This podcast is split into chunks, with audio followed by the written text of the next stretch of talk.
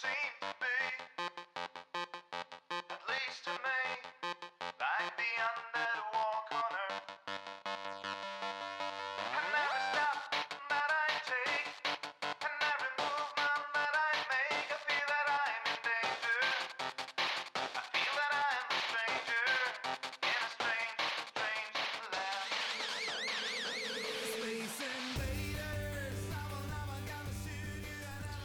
Hola a todos, estamos de vuelta en Punto de Victoria, esta vez con el episodio 51.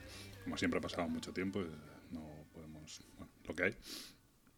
Y nada, vamos con la sección favorita de algunos, que son los comentarios al principio del programa. Y bueno, pues ha habido, ha habido participación. eh, recordamos que en el último programa hablábamos del roleplayer y Mugen nos dice que, que la verdad es que la idea de la conversión del personaje que decíamos de roleplayer, convertirlo luego a Dungeons and Dragons, que suena fácil y que molaría una partida roleplayer para hacer los personajes, otra al Dungeon Quest para crear las dungeons y luego una partida al, al Microscope, dice, para crear el mundillo y así tenemos ya la partida de rol hecha. La verdad es que el, el juego se presta mucho a eso, está a punto de llegar la expansión creo por aquí y me han hablado muy bien de ella y si lo, a ver si lo podemos volver a jugar y lo podemos meter en la, en la sección de, de Rewind.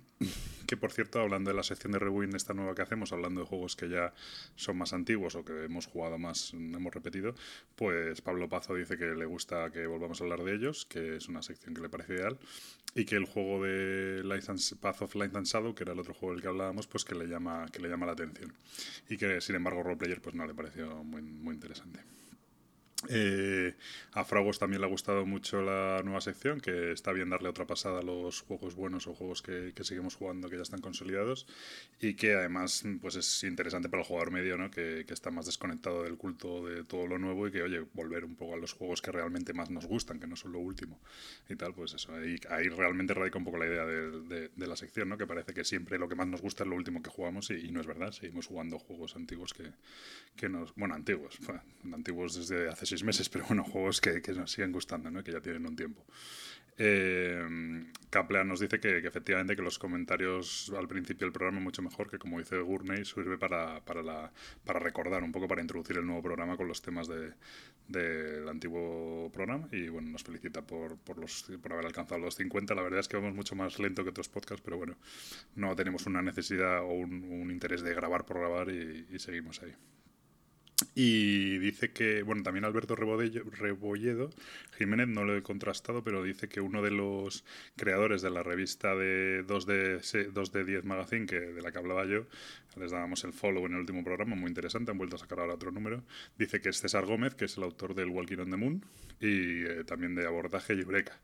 Y bueno, pues que como dato, ¿no? Pues, eh, pues nos, lo, nos lo aporta.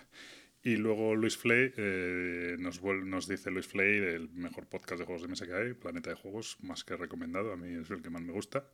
Eh, opinión personal, eh, a mí que, na- que nadie se me ofenda. Bueno, Luis Flay nos dice que es una muy buena costumbre retomar los juegos que, que, ya hemos hallado, que ya hemos comentado antes y volver a darles una vuelta. Hay que decir que Luis es un idealista de esto de la afición y entonces bueno, este tipo de cosas pues, pues le llegan, ¿no? Y que dice que muchas veces parece que no jugamos, que solo jugamos a novedades y que, que realmente, eh, bueno, pues eso, que lo que decía yo, ¿no? Que nos, que nos dejamos llevar por la novedad y parece que los juegos antiguos no, lo- no los volvemos a jugar. Y que además también es muy interesante ver cómo evoluciona la percepción que tenemos de un juego cuando pasan las partidas, eh, porque es verdad que a veces, eh, incluso cuando pasa el tiempo, te cambia un poco los gustos muchas veces. También mm, ellos hablaban en hace pocos programas hablaban de, de las condiciones que se dan una partida, que a lo mejor sean unas condiciones que no son las ideales para un juego y eso te, te hace cambiar un poco tu percepción del juego y luego lo vuelves a jugar en otras condiciones y te gusta mucho más. O lo contrario, ¿no? Que hay una partida que el juego es una castaña, pero estás como amigos, tal, te lo pasas muy bien, pues con unas cervezas o lo que sea y, lo ves fenomenal y luego lo vuelves a jugar y te das cuenta de que, que es una, una basura. Así que nada. Y bueno, por ahí los comentarios de hoy. Muchas gracias como siempre. Si queréis comentar, nosotros encantados de reproducirlos aquí, aunque a alguno no le guste. Pero bueno, pues ha decidido así y es lo que hay. A nosotros nos gusta hacerlo. Y como decís, sirve para enlazar un programa con otro. Sin más, no me enrollo más para que no perder muchos más oyentes. Y empezamos con el programa de hoy.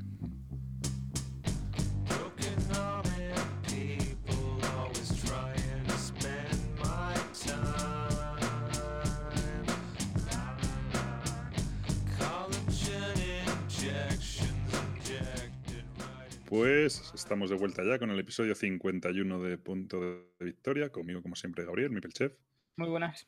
Le vamos a ir diciendo que se vaya pensando los follows y unfollows para que luego no diga que no se lo ha preparado. Me parece bien. Hoy lo tienes preparado, o ¿no? Hoy lo tengo preparado. Muy bien. Em, eh, bueno, pues nada, que em, como siempre nos retrasamos y hoy creo que mucha gente puede ser que esté esperando que... Que dices. Sí, que... espérate un segundo, me toca aquí una cosita, listo. Que, que sí, que atice o tal. Resulta que, bueno, no soy yo de eso y además es conocer muy, muy poco.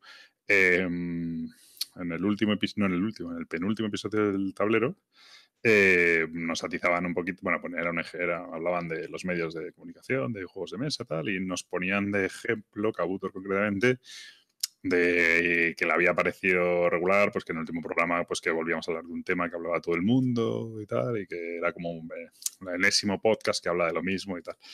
Y entonces, vale, pues nada, sí, es verdad, hablábamos de lo mismo que todos. Supongo que tenemos derecho a hablar de lo mismo que todos.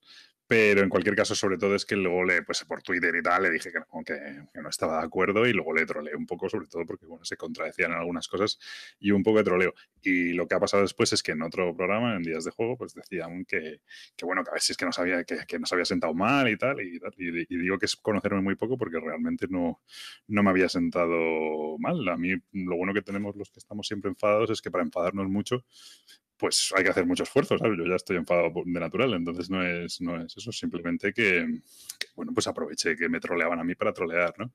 Y que no me molesta, que pueden decir lo que quieran de nosotros y no hay ningún problema. Seguiremos poniendo los comentarios al principio y repitiendo lo que nos parezca y ya está, si no...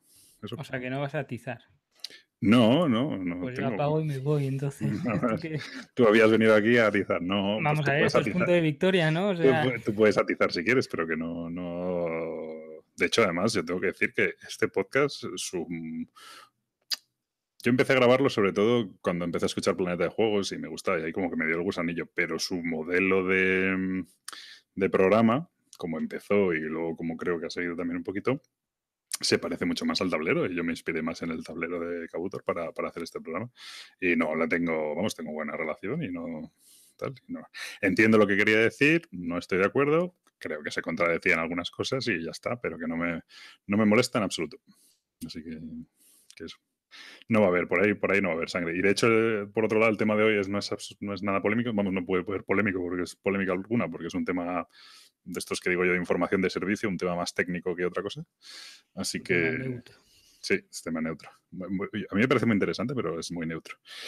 Eh, no sé si tú quieres decir algo más, alguna cuenta pendiente, alguna facturilla que pasar. Eh, no, espera, no, no, no. no. ¿Tienes alguna predicción de pitoniso de sofá de esas de hacer? Eh, no. sí. Venga, que el Grinch Cheese no es tan bueno como dicen. Sí, no es tan bueno.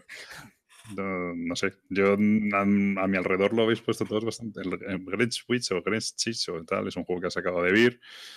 Es una, con la primera colaboración que han hecho con, con Games Workshop. Y es un juego de Roberto Fraga, que es un autor. Bueno, aquí decimos que es español, pero bueno, yo creo que él se considera más francés que español. Es nacido en España, pero ha vivido toda su vida en Francia. Y, y lo quiero decir, no es, no es por tal, pero que el hombre es francés o casi. Entonces, que, que no nos apuntemos tantos que no. Tal. Eh, y bueno, que es un autor bastante reconocido dentro del, del mundillo. Y bueno, pues, pues por lo que dicen todos estos que lo han jugado alrededor, entre los que lo han jugado mal y los que lo han jugado bien, que algunos coinciden, eh, pues regular, ¿no? Sí, no, no, no le veo la diversión que le ve todo el mundo. De ese que yo soy un poco soso, que ya, ya se ha dicho varias veces. Entonces, aparte de eso, no, nada más. Muy Antes, sosete, no antes cuando hablábamos del tema, te he dicho que teníamos un problema y luego me he callado. Y no te dejo, te dejo sin saber el problema que teníamos. Bueno, ahora te lo voy a contar. El problema, que, el problema que tenemos, yo he dicho que iba a empezar sin dar cera, pero el problema que tenemos es que precisamente con los juegos de Devir, Devir está haciendo, y creo que lo está haciendo extremadamente bien, y me parece fenomenal, y creo que les funciona muy bien, y les va a funcionar fenomenal, y me alegro mogollón. Pero Devir está haciendo muchísima promoción de sus lanzamientos, sobre todo los propios. Pasó con el. ¿Cómo se llama? El, el del libro, hombre. el- jo. No me ayudes. El ¿eh? Miguel Strogoff. Eso, el Miguel Strogoff.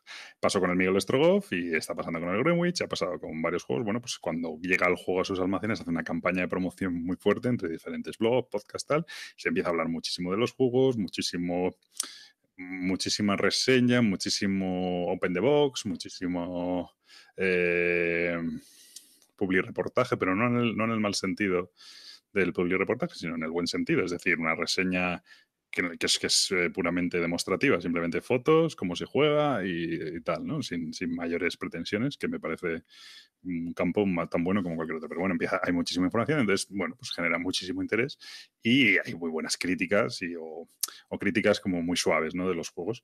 Y, y, entonces pasa que, que, es un poco difícil distinguir el polvo, ¿cómo es el polvo de la paja o cómo se dice? El grano de la paja. El, polvo el grano de la paja, sí. El grano de la paja. Es muy difícil distinguirlo porque realmente uno ya no sabe a qué atenerse, ¿no? Los juegos, oyes críticas buenísimas, luego los juegas y dices, bueno, pues no mismo. Claro, yo este juego había visto varias críticas, me llama mucho la atención por el tema y además mm, que a mí Warhammer 40 pues me gusta, ¿no? Y, y lo jugué y fue una decepción total, digo, ostras, no, no es lo que me esperaba, para nada. Eh, pues eso, eso digo que empieza a ser un problema a nivel especializado o a nivel de otros medios o tal, a nivel usuario y eso, pues cada uno sabrá. Pero a nivel nuestro, a nivel de público como muy hardcore, ¿no? Empieza a ser un problema porque eh, ya no te puedes fiar. El juego de Vir tiene una promoción de la leche, te está, a mí me parece que hacen fenomenal. No, Pero no, claro, sí, ya hasta que no lo pruebas tú con tus propios... Lo que pasa, que es lo que te digo, que yo he visto mucha gente ponerlo muy bien y no solo gente especializada o que haya podido eh, recibir esa promoción o, o, sea lo que sea, sino que gente que lo ha probado y que dice que es cojonudo. No, la verdad es que no, no, no, no deben de gustarnos los mismos juegos o yo estoy muy rancio. Una de dos, la edad, puede ser, no sé. No, bueno, será que no tal. Hombre, a ver, el juego no, no sé. A mí me apetecía probarlo, pero como todos a mi alrededor ya regular, pues ya. Nada, lo, lo probamos y hablamos eh, con, con causa la próxima vez. Súper bien estructurado este programa de todas formas. Sí, como siempre. Vamos con el tema de hoy, sí, puede ser. Que vamos a hablar sobre medios para jugar online, o sí, bueno, online, ¿no? Sería medios para Sí. jugar eh, a juegos de mesa eh, online, ¿no? Las diferentes plataformas que, que- que existen, por supuesto no vamos a hablar de todas porque no las conocemos. Gabriel yo creo que juega más online que yo, yo he tenido mis rachas, pero bueno, pues es una manera de, quitarse el mono y evidentemente nunca nunca va a sustituir, aunque esto podría llegar a, un- a ser una conclusión sobre el tema, ¿no? pero nunca va a sustituir al juego de mesa en vivo, pero muchas veces, bueno, pues es bastante útil y incluso en algunos juegos, de lo que ya hablaremos, es eh, hasta mejor o hasta más cómodo, ¿vale? Eh, por hacer una... eh, Bueno, hay muchísimos medios de juego online.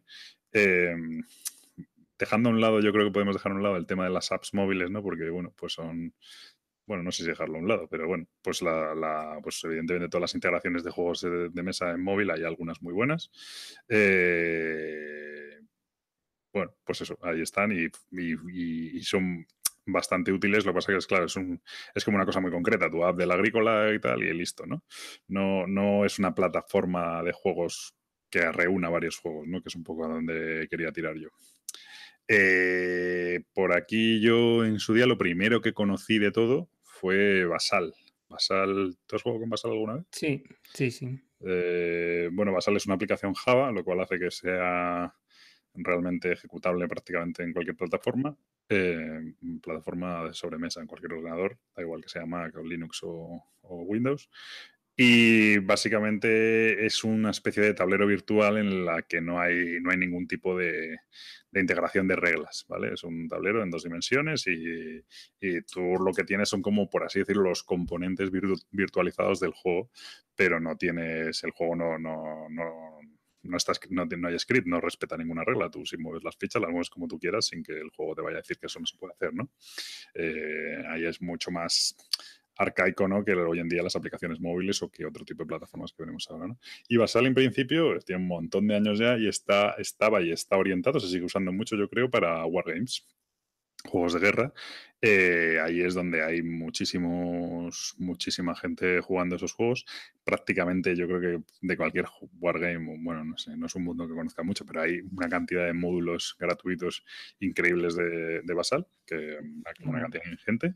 Yo creo que Basal hoy en día tiene de todo, ¿eh? Ya, ya no solo. o Ya sea, no solo eso. Claro, claro. yo, yo lo dejé en los wargames cuando tenía prácticamente solo wargames. Pero sí, Claro. realmente la plataforma vale para cualquier cosa. Sí, tiene, tiene módulos de, de todo tipo. La verdad es que era antes era bastante más sencillo, yo creo que jugar a un wargame a través de Basal, que podías guardar la partida, dejarla y retomarla. Claro, una de las ventajas de Basal sobre todo es esa, ¿no? Que, que, lo, que, que, bueno, juegas, juegas cinco turnos, guardas y al día siguiente vuelves a enchufar o vuelves a cargar el estado de la partida y sigues jugando, ¿no? Pero sí es cierto que Basal era como, bueno, pues como son estas cosas al principio.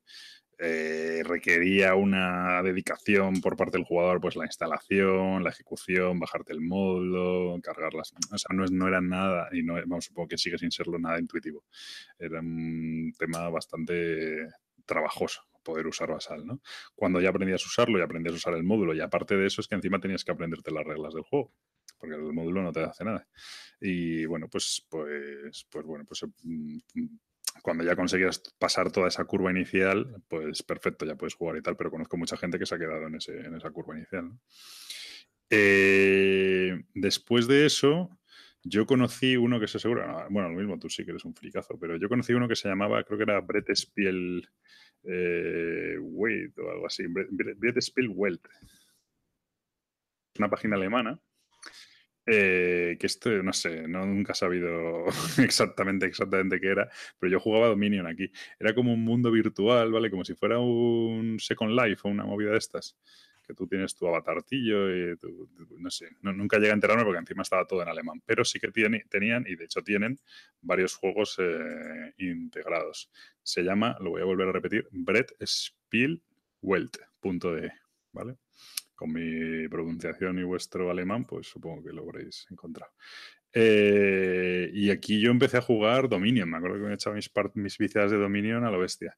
Y aquí, de hecho, no sé si, si, sigue siendo gratuito o no, pero veo que tienen integrado Carcassonne, Catán, Stone Age, eh, Puerto Rico, Ligeretto, Marco Polo, Seven Wonders, o sea que, que hay bastante Wizard, hay, hay muchos juegos. Y de hecho, estos los partners, aquí marcan como partners, esto es alemán principalmente. Ravensburger, Smith, Cosmos y Hansing Gluck. O sea que, poca broma tienen estos tíos de partner. No sé cómo está ahora, porque yo hace mucho que no, desde que me empezaron a pegar palizas al Dominion, lo dejé. Pero, pero bueno, no sé qué cantidad de gente hay. Pero esta también tiene un montón de años. Veo que han renovado un poco la interfaz. Y en esta sí que, por supuesto, aquí sí que estaba integrado el, el tema de las reglas. Aquí ya la gran diferencia frente a frente a um, Basal es que tienes una cantidad de juegos mucho más reducida, aunque van, van ampliando. Claro, cuando yo empecé a jugar a esto, pues tenían muchísimos menos, ¿no? Pero tienen muchos menos juegos, pues ponte que tienen 10, 15 juegos diferentes, pero ahí las reglas sí que están metidas, sí que están hecho el script y sí que eh, ya te respeta los turnos, te dice lo que tienes que hacer en cada momento, es el mantenimiento, es el no sé qué, tienes que seleccionar una carta, tienes que tal, y entonces, pues bueno, pues es mucho más eh, sencillo, ¿no? Seguir un juego en, estas plataformas. No sé si quieres tú. ¿Tú esta la conocías o no? La conocía y creo que lo que tenía guay es que la interfaz ya en su momento era un poco más user friendly o más sencilla sí, sí, de, que Basal, de utilizar que, más, que sí. Basal. Sí, no era, no era, bonito, porque no es que fuera bonito, pero, pero los juegos es más sencillo que Basal. Si es que Basal es, es complicadillo. Eh, muy bien, después de esto yo voy hablando de mi vida, o sea, lo que conocí yo por tú, orden. Tú sigue adelante, tú, tú sí.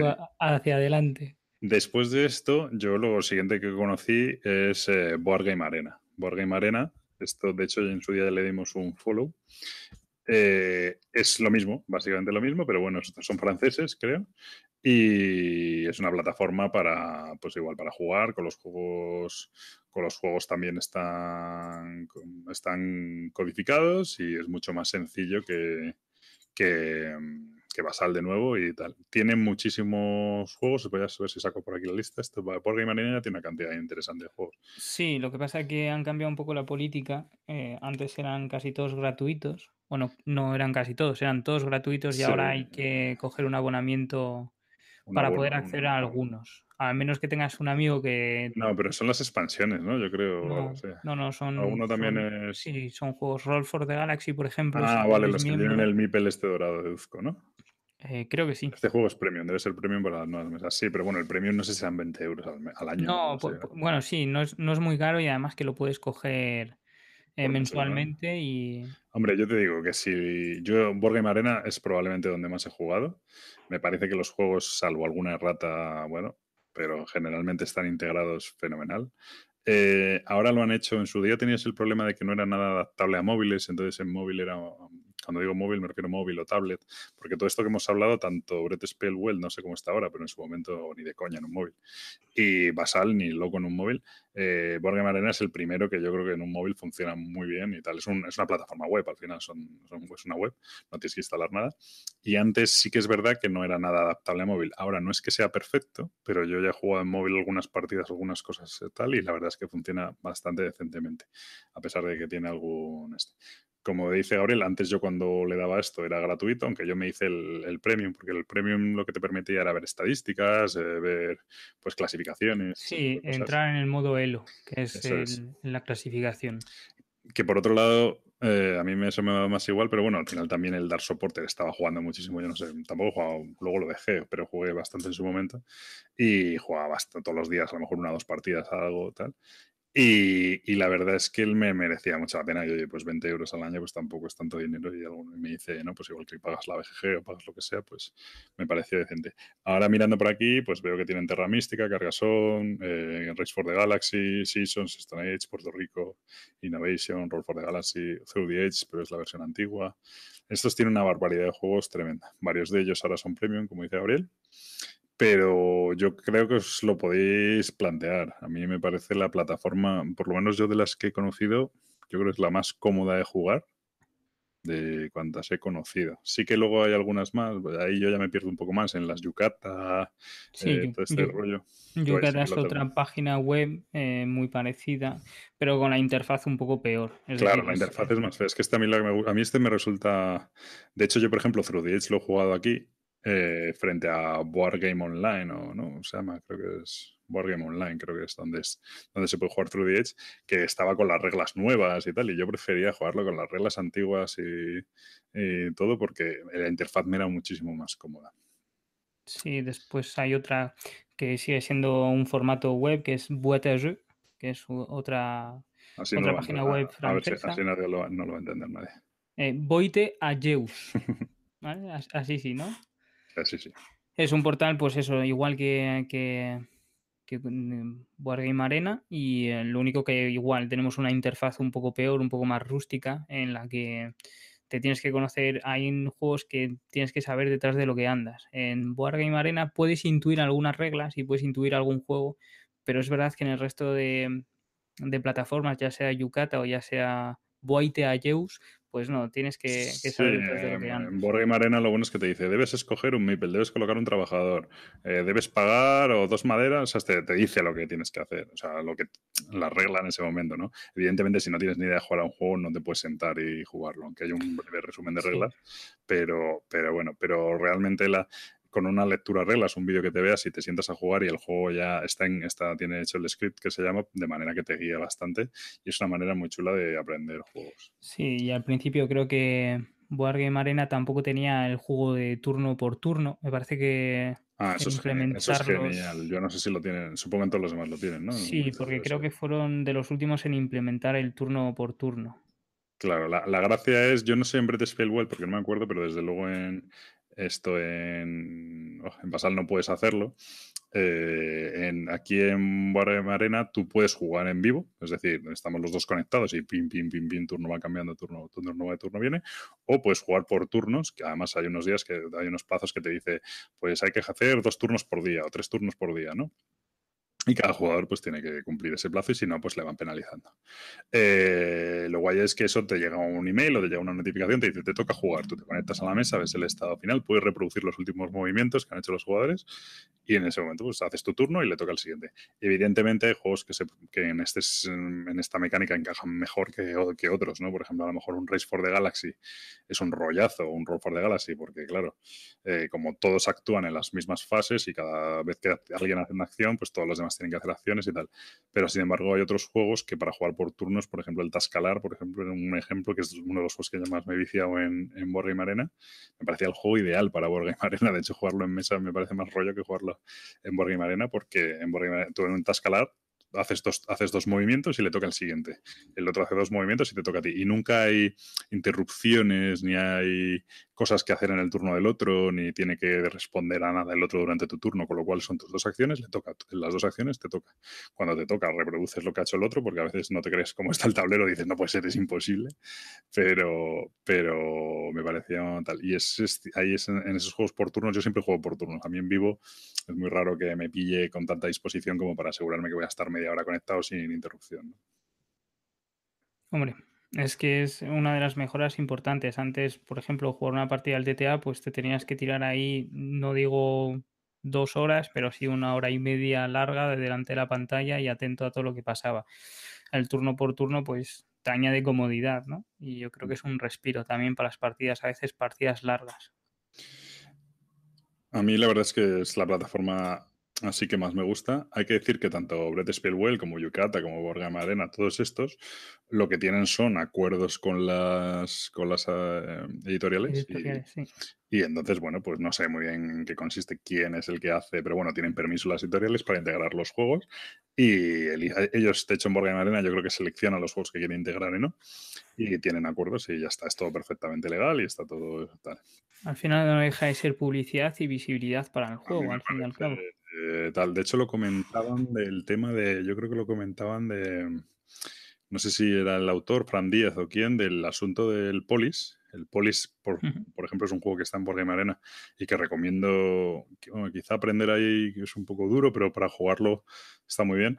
Eh, y comentaban que en el momento que se subió el Polis a Wargame Arena, se dispararon las partidas anotadas en la BGG, se disparó el interés por el juego, porque era un juego relativamente desconocido en Estados Unidos, eh, porque no tienen acceso a él, claro, es un juego europeo y tal. Y entonces se disparó el interés y se dispararon las partidas, las buenas críticas, las reseñas y todo por el juego, debido a que está disponible online, lo puede jugar quien quiera. Yo creo que en el mundillo especializado este que vivimos nosotros, el pensar que un juego... Eh, no se va a vender porque está, lo puedes jugar online y entonces total, ¿para qué te lo vas a comprar? Yo creo que es al contrario. No sé, yo creo, yo creo, que yo soy capaz de comprarme juegos que juego online eh, que me gustan mucho y que sé que en mesa no lo voy a jugar simplemente por el placer de tenerlo. Uno es el Through the Edge. El Through the Edge yo lo tengo. No es que no lo vaya a jugar en mesa, de hecho las últimas veces lo jugado en mesa, pero realmente si lo pensara fríamente lo jugaría mucho antes online o en la aplicación o lo que sea. Y sin embargo, el hecho de haber jugado la aplicación, de haber jugado online y tal, a mí es un juego que, digo, joder, me apetece tenerlo. Es un juego muy bueno y quiero tenerlo, ¿sabes? Entonces yo creo que eso sí que... Yo creo que ayuda, de hecho, porque seguramente que a los juegos que estés jugando o que vayas a jugar, una de dos, o lo juegas porque ya lo tienes y sabes que te gusta y quieres iniciar una partida con gente que a lo mejor no está cercana a ti para poder reunirte alrededor de una mesa o sencillamente es un juego que tienes interés por él y quieres ver cómo van unos turnos. Si te gusta lo suficiente, terminas por comprarlo para jugarlo con tu grupo de amigos que sí se sienta contigo alrededor de la mesa. Entonces, creo que tiene esas dos variantes y es, lo guapo del asunto, que puedes jugar con gente que está lejos y también puedes aprender a jugar a un juego y ver si te gusta para jugarlo con la gente con la que estás acostumbrada a jugarlo. Yo la verdad es que me parece una muy buena idea y, es cierto que a mí me va por rachas porque, bueno, no todo el mundo, no siempre te puedes sentar delante de un ordenador, a tal, y la tablet en su momento era más incómodo, mm, pero creo que es una manera muy chula de probar muchos juegos y de, y de jugar y luego cuando te vicias a un juego, tal, luego iremos con los contras de, de este asunto. Vamos a terminar un poco con el repaso. Me quedan a mí dos plataformas principales por hablar. Una la conozco y la otra no. La que no conozco Es, yo no creo si tú la conoces, pero. O sea, de oídas sí, me refiero, pero no, sé si la has usado. Es Tabletopia, yo no sé si la has usado. Sí, la, he usado eh, con varios Kickstarter y de hecho estuve metido en el KS de Tabletopia. Ah, muy bien. Pues. Bueno, Tabletopia. Eh, y la otra, voy a hablar de la otra, es Tabletop Simulator, ¿vale? El concepto en cuanto técnico del juego es bastante similar.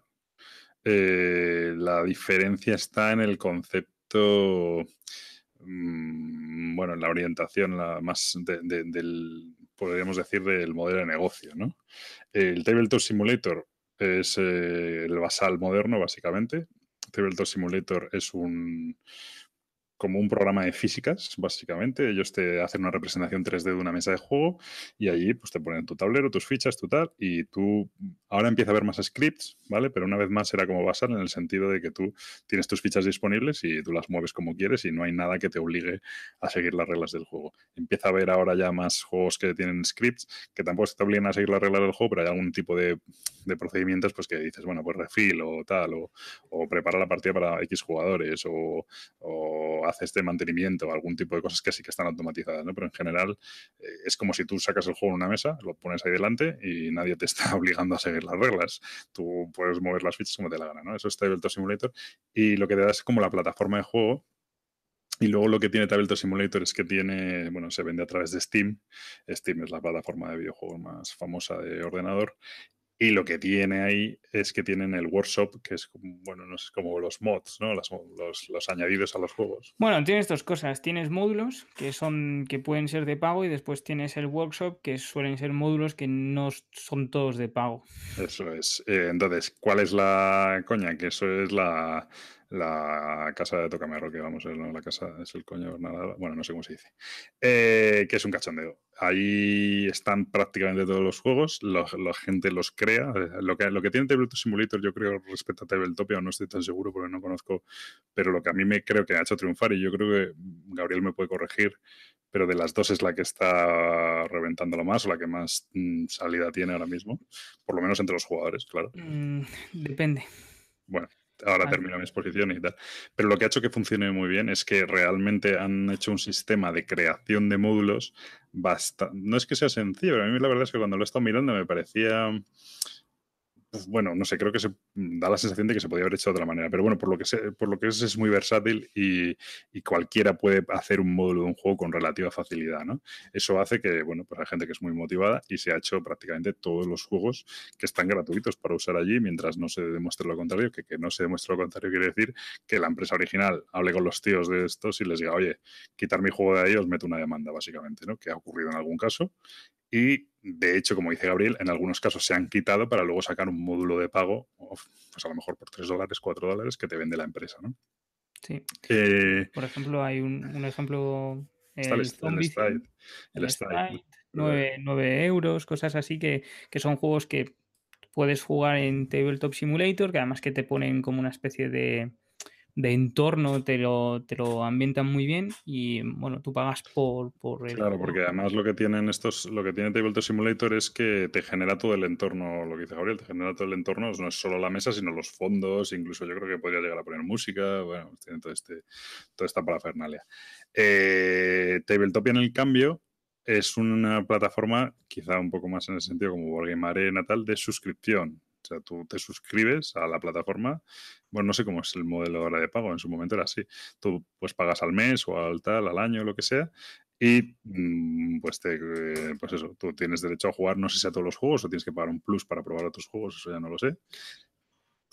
Pero está más orientado de cara, creo yo, de cara a las editoriales. Es una plataforma mucho más controlada, no es en plan la juerga padre que es Tabletop Simulator, ¿vale? Allí son los editoriales las que generan sus módulos y están disponibles para los jugadores durante el tiempo que ellos tienen control sobre su producto, totalmente. Entonces está más pensada, más profesional en el fondo, pensada para, para los, bueno, pues para las, la- las propias editoriales que sean las que generen eso y tengan control del asunto.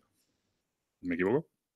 Eh, no, no, Sí. la verdad es que no, no, no, no, no. No, lo que pasa que sí que al principio yo creo que por, por temas de marketing sí que fue así, porque salía un KS y enseguida veías que se podía jugar desde Tabletopia y de hecho te redirigían y estuvieron súper activos al principio. Claro, es que eso- por eso te he dicho yo que mi sensación era que habían triunfado menos por eso, no sé cómo está ahora, porque al principio yo veía muchísimo movimiento, digo, joder, pues estos techos salieron después que Tabletop Simulator. Tenía mejor pinta en el sentido de que parecía que iban a, mm, tener los juegos, no digo mm, totalmente, totalmente scriptados, o sea, totalmente mm, con las reglas introducidas, como puede ser Borrem Arena, pero sí tenía la sensación de que no era, no era simplemente un motor de físicas como podía ser eh, Tabletop Simulator. Pero luego parece ser que sí, que realmente era prácticamente un motor de físicas, que tampoco tenía tanta, mm, tanta integración, porque la integración requería un trabajo por parte del que crea el módulo, me imagino, es descomunal, ¿no? Es que al final es imposible hacer un cajón desastre para todos, claro. Pero de todas maneras, eh, creo que también el eh, Tabletopia al final tienes que desarrollar el módulo. eh, por lo que me comentaban, era bastante más sencillo, entre comillas, implementar el juego desde Tabletopia desde Tabletop Simulator. Y el, el modelo es un poco diferente porque tú es verdad que con Tabletop Simulator pagas una vez porque hay que pagarlo, es, es un- una de Sí, las cosas que tiene. Claro, eso es verdad, no lo hemos dicho. Y, y después pagas por los módulos o tienes después en el workshop al- al- algunos que son de libre acceso y que no tienes que pagar. Eh, aquí, sin embargo, en Tabletopia sí que es un modelo de, de pago al mes y tengo diferentes eh, suscripciones y eso lo que me permite es jugar eh, a varios juegos de manera simultánea, ¿vale? O Mm. que puedes acceder a ellos y además tienes acceso a los juegos que son solo para premium. Bueno, y tienes más ventajas, creo recordar. Y, y la verdad es que ahora han ido añadiendo bastante más juegos, el catálogo se ha ido que ampliando. hablan de más de 400 juegos. o sea que- Claro, porque no se han tirado tanto al juego que sale enseguida en Kickstarter, que es lo que es el problema que hubo al principio, que era Ujú. juego que salía en Kickstarter, el juego que implementaban. Y no implementaban tanto los juegos eh, más antiguos o, o no, se, no se veía tanto en el catálogo y de repente hubo un momento que empezaron a meter eh, juegos, pero de una manera brutal. Y la única pega que yo le tengo que hacer es que consume muchísimo. O sea, Sí, ¿no? Bueno, sí. Tabletop Simulator no va mal tampoco, ¿eh? No, pero es diferente. O sea, no, no llega a consumir tanto. Esto sí que cuando lanzas un juego, a veces en Tabletop Simulator es la carga, la carga de los elementos. Y una vez que ha cargado, se aligera. Este, eh, lo, la verdad es que tira bastante más de recursos del ordenador durante la partida entera. Estoy viendo que la suscripción, la mínima, son 5 dólares al mes y la máxima son 20, do- o sea, 10 dólares al mes y básicamente te permite tener, una te permite tener 6 partidas simultáneas y la otra 10 partidas simultáneas. También digo, y ahora voy vamos un poco ya a hablar más en profundidad del asunto, eh, yo diferenciaría mucho este tipo de plataformas frente a los Board Game Arena y tal.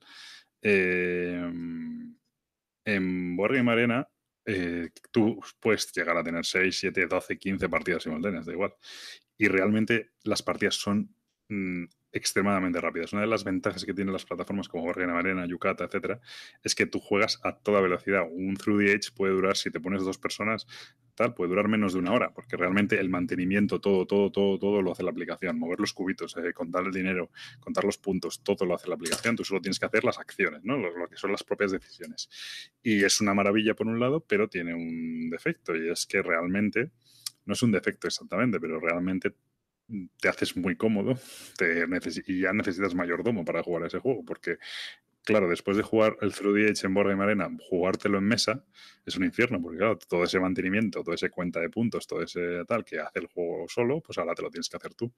Y te acostumbras a jugar ahí, te acostumbras a jugar a toda velocidad y te cargas un poco los juegos. Yo creo que, que- luego la, la sensación de jugar en mesa es como, como meterse los juegos en vena, ¿no? Como para quitarse el mono, pero, pero que la sensación de jugar en mesa con tu tiempo, tu- mira que yo soy de jugar rápido, pero bueno, pues tienes tus, tus momentos, tus, tal, pausas, tus conversaciones, tal. Todo eso se elimina y lo único que es el, el juego puro y duro, ¿no? Y creo que te cargas un poco los juegos. Luego encima a lo mejor juegas a un tascalar, ¿no? Le- Derechas en dos meses 40 partidas y cuando vas a jugarlo con alguien, tú eres un, asesino del tascalar y el otro pues no ha jugado tanto, obviamente, ¿no? Entonces es una, es una manera de quemar los juegos a lo bestia, súper rápida.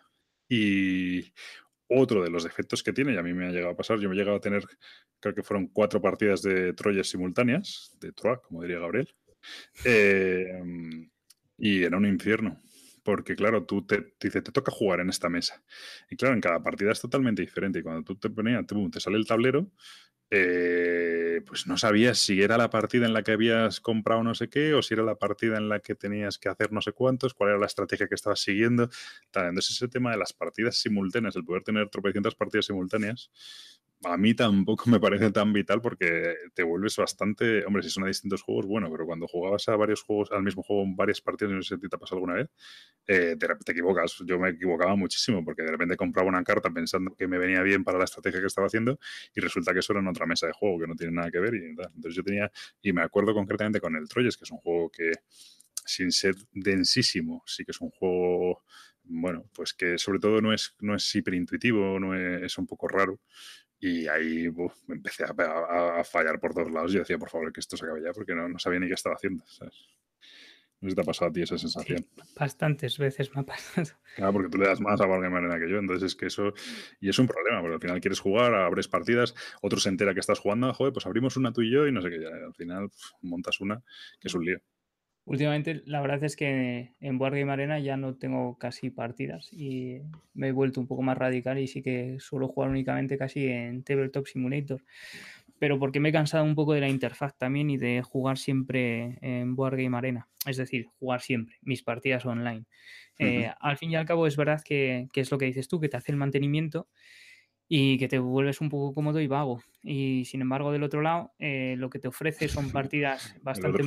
Si el otro lado es todo lo contrario, a vago. Tiene un curro ahí como moviendo los cubitos en 3D. Claro, pero como sobre todo últimamente estoy jugando a juegos competitivos, eh, es la plataforma ideal, la verdad. O sea, para juegos competitivos eh, de miniaturas, de, de cartas, de, de lo que sea, todo lo que sea competitivo, la verdad es que Tabletop Simulator es muchísimo mejor que cualquier otro. Primero porque Wargame Arena no te lo ofrece, pero que sí te lo ofrece Basal, pero Basal es todavía Bueno, más pero Game Arena se te ofrece algún juego muy competitivo. ¿no? Mm. O sea, creo que le quiere- te refieres a los CG CCG y este tipo de juegos de cartas, etcétera. efectivamente. Vale, ahí sí que no.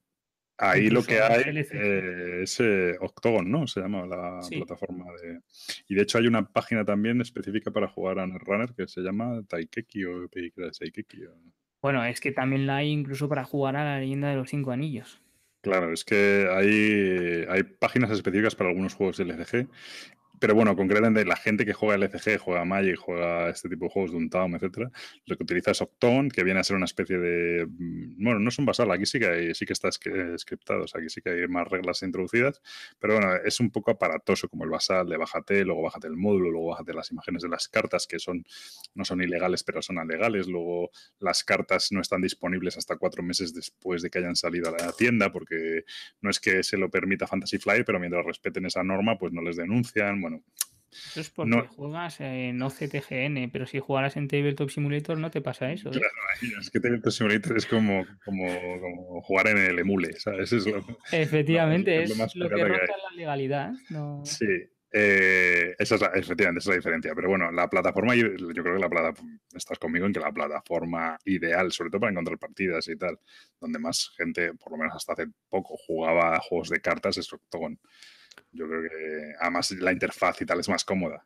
Pues eh, todas las ligas que estoy jugando a nivel, mm, digamos, de varios países, está todo Dios en, en TTS, en Tabletop Simulator, es pues acojonante. es- es una alegría.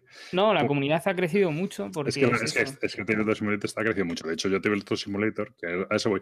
Lo que quería decir es que aunque los hemos eh, encasillado en el mismo tipo de, o sea, en la misma charla, en el mismo tipo de plataformas, que nos estamos enrollando aquí un montón, por cierto, eh, eh, para mí realmente existe una diferencia muy, muy, muy, grande, muy, muy, radical entre una cosa y otra. Es decir, sí, las dos son plataformas, claro, lo metemos en el mismo tipo de tal porque va de plataformas para jugar online, ¿no? pero realmente el objetivo y la sensación es totalmente diferente a jugar en una plataforma como Yucata, como Board Game Arena, en que podría ser más asemejable a una aplicación móvil, en el que tú lo que tienes es el juego en vena, las, eh, las partidas son súper rápidas, el mantenimiento lo hace todo, es como muy cómodo tal. Y lo otro es lo opuesto. O sea, en una plataforma como Board Game las partidas duran la mitad o menos que en, que en- mesa. Y sin embargo, en una plataforma como Tabletop Simulator, diría yo, en general, va a durar más que en una mesa porque la, la- Claro, no es lo mismo mover las piezas con tus manos que ir con el ratón y tal, aunque tienes eh, abreviaturas de teclado y tienes historias, pero bueno, dar la, la vuelta a una, una carta, pues tienes que ir a la carta y darle a la F. Eh, tirar los dados, pues tienes que ir, seleccionar el número de dados y tirarlos todos, ¿no? evidentemente vas cogiendo soltura. Yo poco a poco estoy cogiendo soltura y no es lo mismo al principio que ahora, pero siempre va a ser más aparatoso que en una mesa, ¿no? Hombre, estos sistemas no, no son fáciles al principio, o sea, cuestan bastantes. Yo recuerdo eh, cuando jugaba a Asis y quería jugar a Asis online, eh, sí que es verdad que me recomendaban todos Basal. Para jugar a Asis en Basal me las vi, me las deseé hasta que cogí todos los, eh, em, ¿cómo se dice en castellano? Los eh, atajos de teclado y poder jugar de manera fluido fue un horror, o sea, fue, fue como aprender un, un idioma, o sea, no, no estoy de Sí, coña, o sea, sí, sí, fue increíble. Sin embargo, esa curva de aprendizaje es difícil. Y Tabletop Simulator no es basal, pero también tiene lo suyo. sobre todo porque la instalación, o sea, la- eh, o sea, basal simplemente arrancar el módulo ya es la leche. Aquí la instalación del módulo y todo eso es relativamente sencillo. Arrancarlo, lo que dice Gabriel, la primera vez tarda mucho, pero bueno, tarda simplemente. Y luego ya tienes las piezas ahí. Pero efectivamente, pues darle la vuelta a una carta, de repente le das a la rueda y se te gira, luego no eres capaz de hacer zoom a la carta porque no sé qué, pues todo ese tipo, pues eso. Entonces hace que, el- juego sea como mucho más tedioso al principio y bueno, en general es más tedioso que en mesa, evidentemente. Pero, evidentemente, por otro lado, las, las posibilidades que te, que te comporta son brutales, porque es prácticamente cualquier juego, porque están prácticamente todos. Juegos de miniaturas, juego está, está Gloomhaven, están pues, los juegos de cartas, están todos los juegos que te puedas imaginar. Incluso está la Aristella, si te apetece jugar una partida de la Aristella, puedes jugar por ahí, o sea, son un Claro, montón de... yo soy de la opinión, y de hecho pues creo que por eso está triunfando tanto y por eso no les cortan las alas, de que realmente a las editoriales esto no les perjudica. Porque si tú te quieres echar una Aristella, por ejemplo, yo no sé qué está la Aristella, si puedes echártelo en vivo, te lo vas a echar en vivo. Pero mil si, veces antes. Mil veces antes, no mil veces antes. Pero si resulta que yo estoy en Madrid y Gabriel se va dos meses a León y queremos echar una Aristella, pues, pues tenemos la posibilidad de echarlo por ahí. Y además, probablemente en el momento que salga una expansión o que sea, nos la vamos a comprar también en físico porque el juego nos encanta, aunque lo estemos jugando solo online, pero lo queremos tener porque... O sea, yo creo que es, una, es un sustitutivo, te permite jugar con gente de todo el mundo también. O, o sea, que al final lo que hace es que se esté jugando al juego y que se esté jugando Claro. al juego es, eh, yo creo que es bueno para las ventas de los juegos. ¿no? Y, y sobre todo que eh, los ejemplos que acabamos de poner no dejan de ser juegos eh, que, que tienen una vida, es decir, son muy competitivos en ese sentido. ¿Qué es lo que hace esto? Mantener una comunidad eh, competitiva abierta a todo el mundo. Porque yo si estoy en, imaginemos, yo qué sé, en un pueblo perdido eh, de España y no tengo a nadie a mi alrededor que juegue, desde aquí sí puedo jugar y puedo seguir eh, enfrentándome a gente y ser competitivo. No es lo mismo que sentarte en la mesa y tenerle enfrente al rival. Eso, Sí, eso pero, pero no va a penalizar las ventas del juego por, por eso. O sea, creo que, o por Efectivamente. lo menos yo, es cierto que a veces lo miramos desde nuestro prisma, pero desde, desde mi prisma de enfermo, a mí jamás se me ocurriría dejar de comprar un juego porque digo, ah, si ya lo puedo jugar online, ¿para qué me lo voy a comprar? ¿Sabes? Yo es todo lo contrario. Primero lo Claro. pruebo, si me gusta lo compro y generalmente suelo comprarlo. Eso es. Todo esto viene porque, por ejemplo, ahora Gabriel y yo estamos eh, bastante, y su hermano también, estamos bastante enganchados, en, bueno, enganchados, estamos bastante viciados, estamos haciendo el playtesting del Imperial, de Level 99, Imperial Steams Spells and Steams se llama. Es un juego de, bueno, el pick and delivery, de trenes y tal, ya hablaremos de él, que está justo ahora en Kickstarter y una de las cosas que han dicho es justo antes, al empezar la campaña en Kickstarter, mira, aquí tenéis el módulo de Tabletop Simulator, echar partidas, de hecho, al que eh, luego cuando echéis las partidas nos mandáis un, rellenáis un formulario con una serie de preguntas que te hacen y además te dicen, el que entregue eh, 10 partidas, pues le, le hacemos un upgrade gratuito del- de, bueno, pues de un, de del juego a la versión deluxe, ¿no? Eh, al final nos ha dado la posibilidad de probar el juego. ¿Por qué estamos ahí tan viciados o por qué hemos tenido tanto interés en este juego? Bueno, pues ju- es del, de- del diseñador de Alguien de Consortium y la editorial de Alguien de Consortium, que para mí es uno de mis juegos más favoritos. Y pues yo tenía muchas ganas de que saliera el juego y tal, y entonces nos dieron, la posibilidad de jugar por Tabletop Simulator y ahí lo estamos jugando. Yo llevo cinco partidas, Gabriel lleva seis, y encantados con la plataforma. Cada vez jugamos más rápido al juego y nos está sirviendo para hacer el playtesting del juego y meternos en el Kickstarter y tal. Es una plataforma muy versátil, es muy recomendable, requiere más también de máquina, ¿eh? porque la ventaja que tiene Board Arena es que es una web y realmente en tu ordenador no mete, no mete carga prácticamente. Pero Tabletop Simulator pues ya requiere una pequeña máquina decente para poder jugarlo y, y, bueno, y requiere una inversión de tiempo y de, de dedicación mucho mayor, ¿no? Pero por otro lado, pues la recompensa, pues hay muchísimos juegos que probar. Luego hay módulos muy buenos y hay módulos muy malos. Hay juegos que se prestan mucho a jugar. Por ejemplo, este que digo, el Imperial, se juega bastante cómodo en- porque no tienes muchas piezas que mover. Básicamente es mover un peoncito y colocar fichitas en un tablero y ya está. No tienes que andar. Por ejemplo, uno que no cosas. veo, no, no entiendo ni por qué está ahí es el Codenames. Quiero decir, para jugar un Codenames a través de Tabletop Simulator no lo juegues. O sea, ¿Por qué no? No sé, o sea, esto no deja de ser un juego de tipo party familiar que lo que te apetece es estar alrededor de la mesa con gente, digo yo. O sea, a mí no es que me guste mucho, me han destinado a la Antártida durante seis meses y quiero jugar con mi familia, ¿no? pues jugaría otra cosa antes que a esto. al final, pues una, una sesión de codenames por Hangouts y tal puede molar. Es cierto que realmente pones un papel con unas palabras y tampoco te hace mucha falta, pero, bueno. pero O te vas a una, a una cosa más peregrina que pones Skype, pones la cámara y claro, por está. eso que realmente no, no te hace falta el tal. Pero bueno. Pero bueno, hay muchos juegos y. Bueno, nos estamos, dando muchas vueltas. Yo quiero decir que a la gente que tenga interés, mmm, yo empezaría por Board Game Arena, me parece la plataforma más chula así para jugar más Hombre, sencillo. Por, por algo relacionado con la web, ya sea Yucata, ya sea Sí. Ya tienes que instalar nada, es gratuito en, su- Efectivamente. en la mayoría de sus juegos, etcétera. Es muy cómodo, tienes las explicaciones, las reglas incluso están enlazadas para descargar de muchos juegos. No lo he dicho, pero Board Game Arena, la mayoría de los juegos están traducidos, mm, algunos de aquella manera, pero en general están traducidos. Y de hecho es una, una- una plataforma abierta, tú puedes colaborar con las traducciones y además te dan puntitos para historias, creo. Eh, entonces realmente pues facilita el jugar. Si te ves más hardcore, pues oye, yo recomiendo encarecidamente hacerse con Tabletop Simulator y, y no sé, ahora es un poco caro, ¿no? Es- no Esperar a una oferta Steam. Sí, porque anda por los suyo. 20 euros, ¿no? Sí, y Pero se yo- puede conseguir por 9. Sí, yo lo conseguí como por 7 en unas ofertas de Steam. Cada, cada dos por tres está de oferta y por 7 euros merece la pena tenerlo. Y, y no me quiero enrollar más, no sé si quieres decir tú alguna cosa más. Eh, no, yo creo que no. Y que si alguien quiere probar un Imperial con nosotros, que lo queremos probar a más jugadores, pues.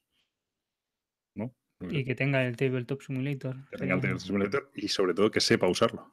Y que sepa usarlo. Bueno, si no, tampoco pasa nada. No, porque ya te toca alguno que lo tiene, pero no sabe usarlo, ¿no? Bueno, que no le va directamente, así que tampoco pasa. Vale. No llegamos a saber si sabe usarlo o no. Él dijo que sí, pero que hacía tiempo que no lo usaba. Bueno, claro. Sí, no, vale. Javi, un saludo. Y saludo para Javi Legacy. Muy bien, pues nada, no nos enrollemos más, menos vueltas hemos dado, pero creo que es interesante saber que existen estas plataformas y que muchas de ellas son gratuitas y otras te ofrecen muchas posibilidades y ahí ya cada cual se implique en lo que quiera.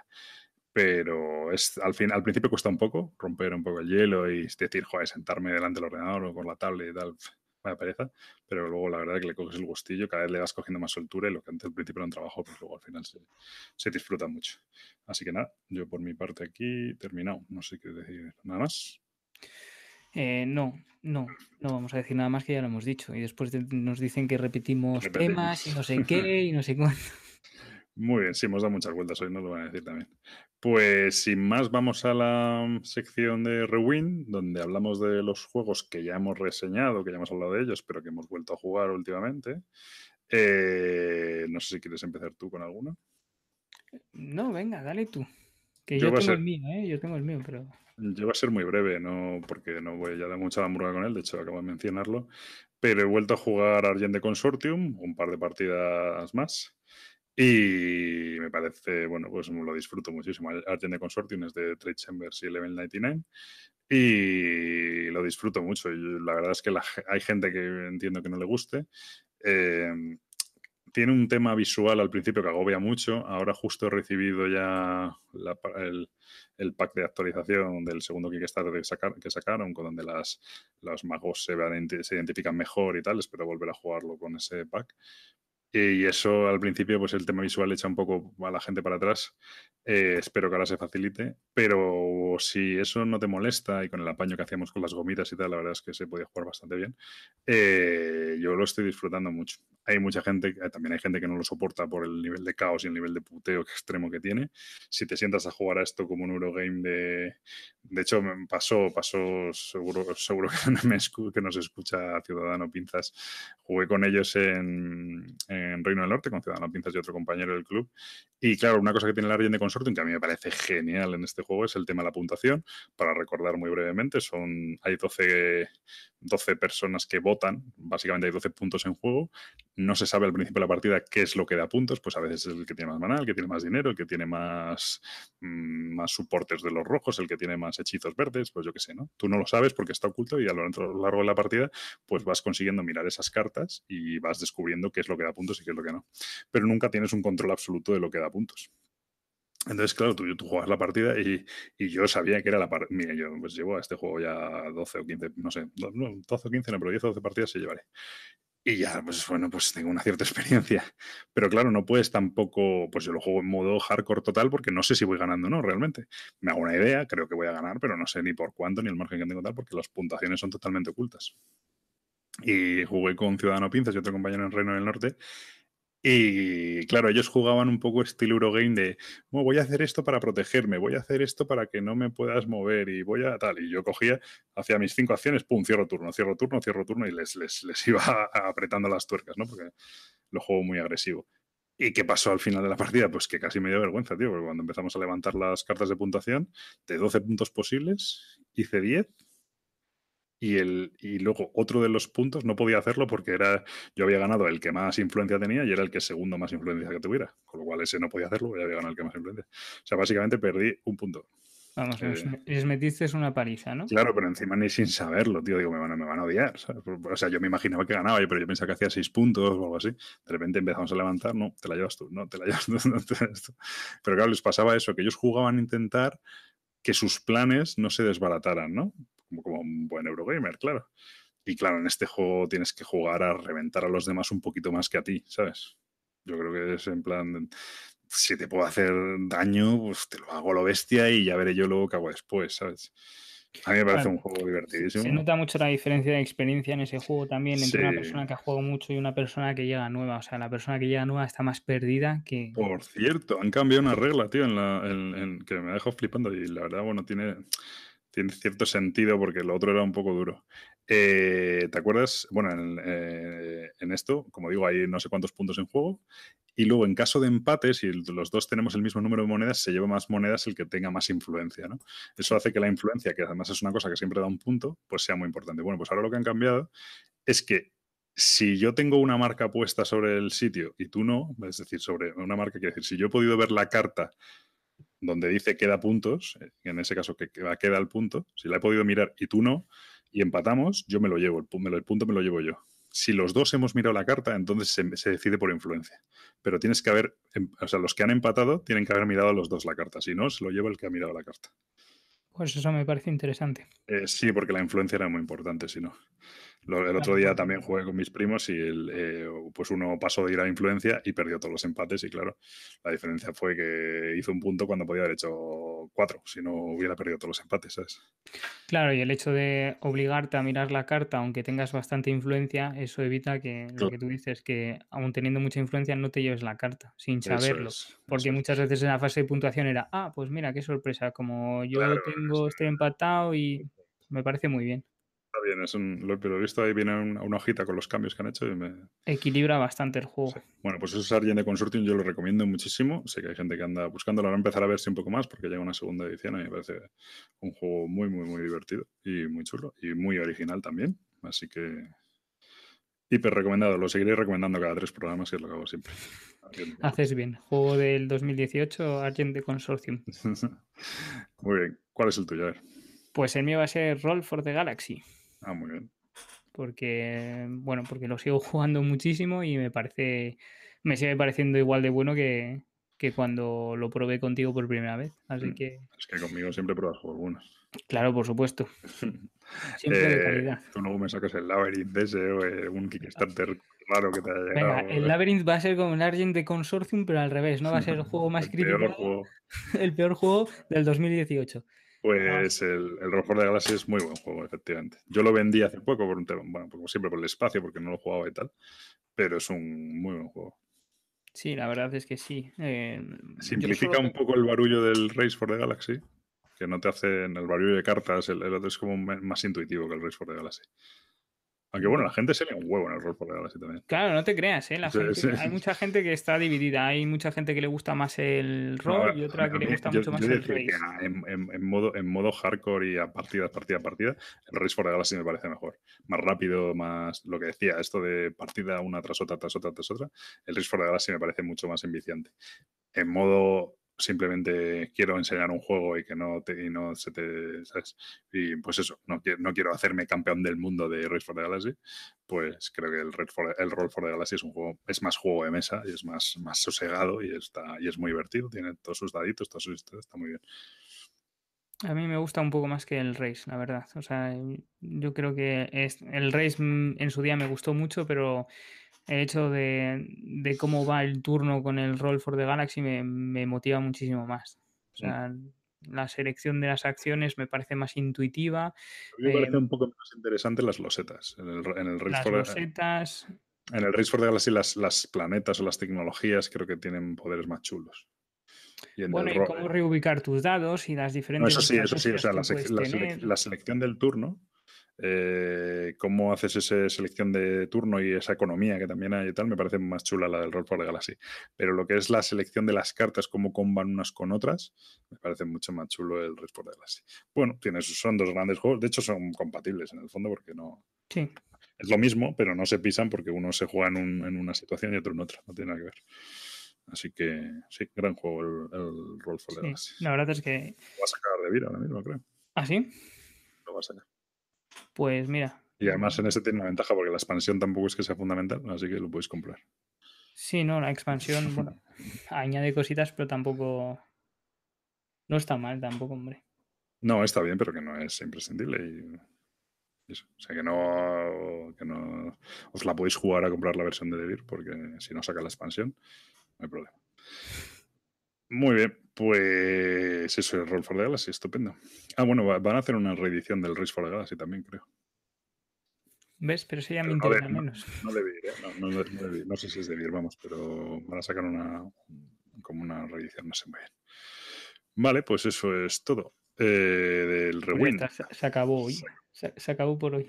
Luego vamos a hacer unas eh, breves impresiones de algunos juegos que hemos probado. Breves impresiones porque solo hemos jugado una partida, tampoco si no van a quedar en el olvido y merecen la pena hablar de ellos. Eh, antes de hablar del... Solo hoy solo vamos a reseñar un juego en profundidad. ¿Empiezo yo? ¿Empiezas tú? ¿Con impresiones o con el juego? Con impresiones, con impresiones primero, yo creo. Venga, voy a empezar, empiezo yo, que ya que empezaste tú antes. Eh, voy a empezar con unas impresiones, pero que no he jugado solo una partida, sino que a este le he jugado, bueno, le he jugado tres. pues a, ¿vale? res- a reseña, joder. No, no, tres o cuatro, pero se van a quedar en impresiones. En impresiones porque no me pareció tampoco eh, nada del otro mundo, que es el, el Harvest de, de Trey Chambers. Diseñador, estamos hoy en monográfico, ¿eh? diseñador de Argent Consortium y Imperial Spills and Steam. Efectivamente. Vale. Eh, que este me lo dejó eh, Gonzalo de Gaceta de los Tableros. Y la verdad es que. Hay, que ser muy crack para sacarle algo a Gonzalo, ¿eh? Pues lo normal es que te saque el cosas a ti. Pero, Bueno, pues. eh, no, hombre, no, se importa mucho. es muy majo, pero sí, sí, pero que. pero vale. Porque pensó que tenía una venta asegurada y al final, pues no fue. Se la colaste. Se la colé, se la colé. Pude probarlo y dije, venga. No, la verdad es que este. ¿Por qué impresiones? Porque creo que requiere jugarlo un poco más para, para cogerle más sabor, sin embargo me dejó un poco frío. Tiene un par de cositas que están muy interesantes, que es el orden de turno, que es un poco alocado, que es lo que tiene así un poco alocado, que es que tú tienes una carta con un valor numérico que puede, no me acuerdo qué tiene, pero bueno, son ascendentes, y el que tiene el valor más bajo va a elegir para el siguiente turno entre X cartas. Y la carta que tiene vuelve al mercado. Entonces el siguiente jugador que tenía la carta un poco más alta puede elegir la carta que tú tenías o elegir de- del mercado otra. Sí. Entonces, el orden de turno sí que me pareció una cosa muy interesante. eh, que hay que tener, que, que me gustó además cómo está implementado. Y después otra de las cosas que me pareció así muy chulo es la manera donde, bueno, eh, eres un granjero y tienes que ir plantando cosas, ¿vale? Eh, bueno, legumbres y frutas. Y estas, eh, cuando las plantas de una cierta manera, eh, te van a dar unos puntos de victoria, pero lo interesante es que las hagas crecer. Entonces tienes diferentes maneras de hacerlas crecer. Eh, puedes, bueno, para hacerlas crecer tienes que plantarlas, que sería una de las acciones. Después tienes la manera de regarlas y después de cosecharlas. Pues lo interesante de esto es que tú las adquieres por un lado, ¿vale? Que te suelen dar un punto de victoria, pero ese punto de victoria cuando las plantas las, eh, se les da la vuelta y te dan más puntos de victoria. Cuando las regas tiene un sistema muy interesante que en una casilla solo puedes tener cuatro y cuando riegas pues la multiplicas. Es decir, si, si riegas una pues te da otra y si riegas dos pues te da eh, dos. ¿Vale? Perfecto. Y cuando cosechas te da la planta con los puntos de victoria. Pero esos puntos de victoria te sirven para hacer más acciones. Hay acciones como construir edificios para tu granja que te dicen que, te requieren puntos de victoria. Entonces estás obligado a gastar los puntos de victoria que has conseguido con tus plantas para poder eh, adquirir más puntos de victoria que te los van a dar de otra manera. Eso es Esos juegos a mí me gustan, los de, los de calcular cuándo se va a cerrar la partida. Efectivamente. y Tengo que invertir en el futuro, gastar más. Bueno, en los juegos económicos se da mucho también. El de, tengo que gastar más en este momento porque todavía me quedan unos turnos y si no quiero llegar con el agua al cuello al final, pues es el momento de gastar. Eso sí está bien. Y cuando es con puntos de victoria, mola. Y aquí además. bueno, eso pasa en, ah, en, Fight Tribes, ¿no? Que realmente las subastas y todo es con puntos de victoria. Sí. Y el caso es que aquí el número de, de turnos está cerrado a 5, ¿vale? Y aparte de las acciones principales del tablero, que en el tablero, dependiendo del número de jugadores, te puedes colocar en unos espacios que te van a dejar hacer acciones, eh, que puedes hacer dos. Hay, un, hay una casilla que es para más jugadores, o sea, para el resto de jugadores que se pueden poner eh, en esas acciones. Lo único que les va a dar solo una acción. Pues aparte de eso, sacas eh, cartas de acciones por el número de jugadores que haya. Entonces va a abrir un poco más, va a dar más variedad a las acciones aparte de, las del tablero. Y esas en cada ronda se van quitando. Y le da un poco de frescura. La verdad es que el juego está bastante interesante, pero tampoco es gran cosa. O sea, no se quedó Estos ahí. lo pusieron bastante verde, ¿eh? Eres el único que ha hablado medio bien del juego. Bueno, hombre, en Dice Tower tiene un sello de excelencia. El juego, la verdad es que engancha porque mola eso de ir viendo tu orden de turno, de poderlo cambiar, de ver qué estrategia vas a seguir. Entre más bajo sea el orden de turno, antes empiezas, pero menos recompensa te da, y entre más alto, más recompensa tienes de, yo qué sé, de fertilizante o de agua o de lo que sea para poder hacer las acciones. Pero claro, vas último, entonces te ves un poco penalizado a la hora de escoger las acciones que te quedan las peores. Yo lo jugué a dos, no llegué a jugarlo a más. Y a dos la verdad es que me pareció entretenido, sin más. O sea, entretenido, pero que puede ser prescindible completamente. Muy bien, pues listo. Pues ahí está, mi impresión. Harvest, de Trey Chambers y Tasty Mistral Games. Súper bonito, como siempre, todos los juegos de Tasty Games. Muy bien, pues yo voy a hablar de otras impresiones eh, que no creo que vayan mucho más allá, porque en esto no me voy a meter, pero es cierto que el juego me ha gustado mucho, que es el Star Wars Legión.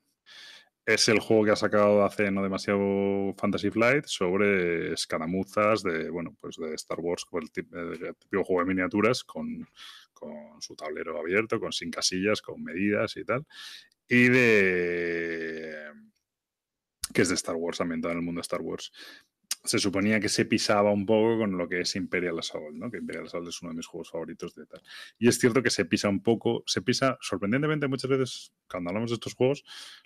Bueno, sorprendentemente en este caso no tiene nada de sorprendente, pero normalmente siempre hablamos de que se pisa en el sentido de que la mecánica del juego es la misma y lo que diferencia un juego de otro es la temática, ¿no? En este caso, realmente, la mecánica del juego, eh, o sea, la temática evidentemente es la misma y lo que cambia no es tanto la mecánica, porque sí que se parece en varias cosas, pero la sensación de juego no tiene nada que ver con Imperial, no, nada que ver, no tiene tanto que ver con Imperial Assault.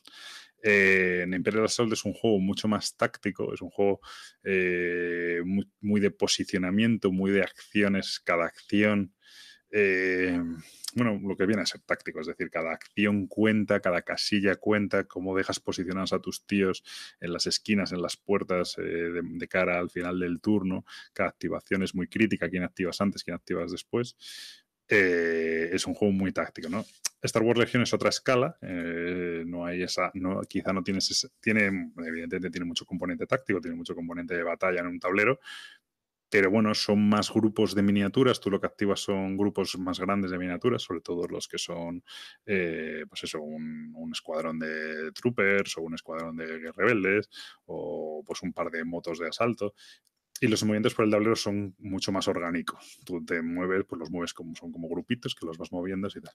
El juego luego en sí tiene eh, una, bueno, pues bueno, al principio mola porque tiene un sistema como para generar los tableros y las misiones eh, relativamente gracioso, en plan de cómo se colocan las cosas, y luego tiene como unos condicionantes para la partida. Pues durante esta partida la línea de visión máxima es tanto, porque hay lluvia de meteoritos, yo qué sé, ¿no? cosas de estas. Entonces generas como. El, el asunto es que, que, no es un mata-mata, no se trata de matarse unos a otros. ¿no? Yo la misión que jugué consistía en controlar unos.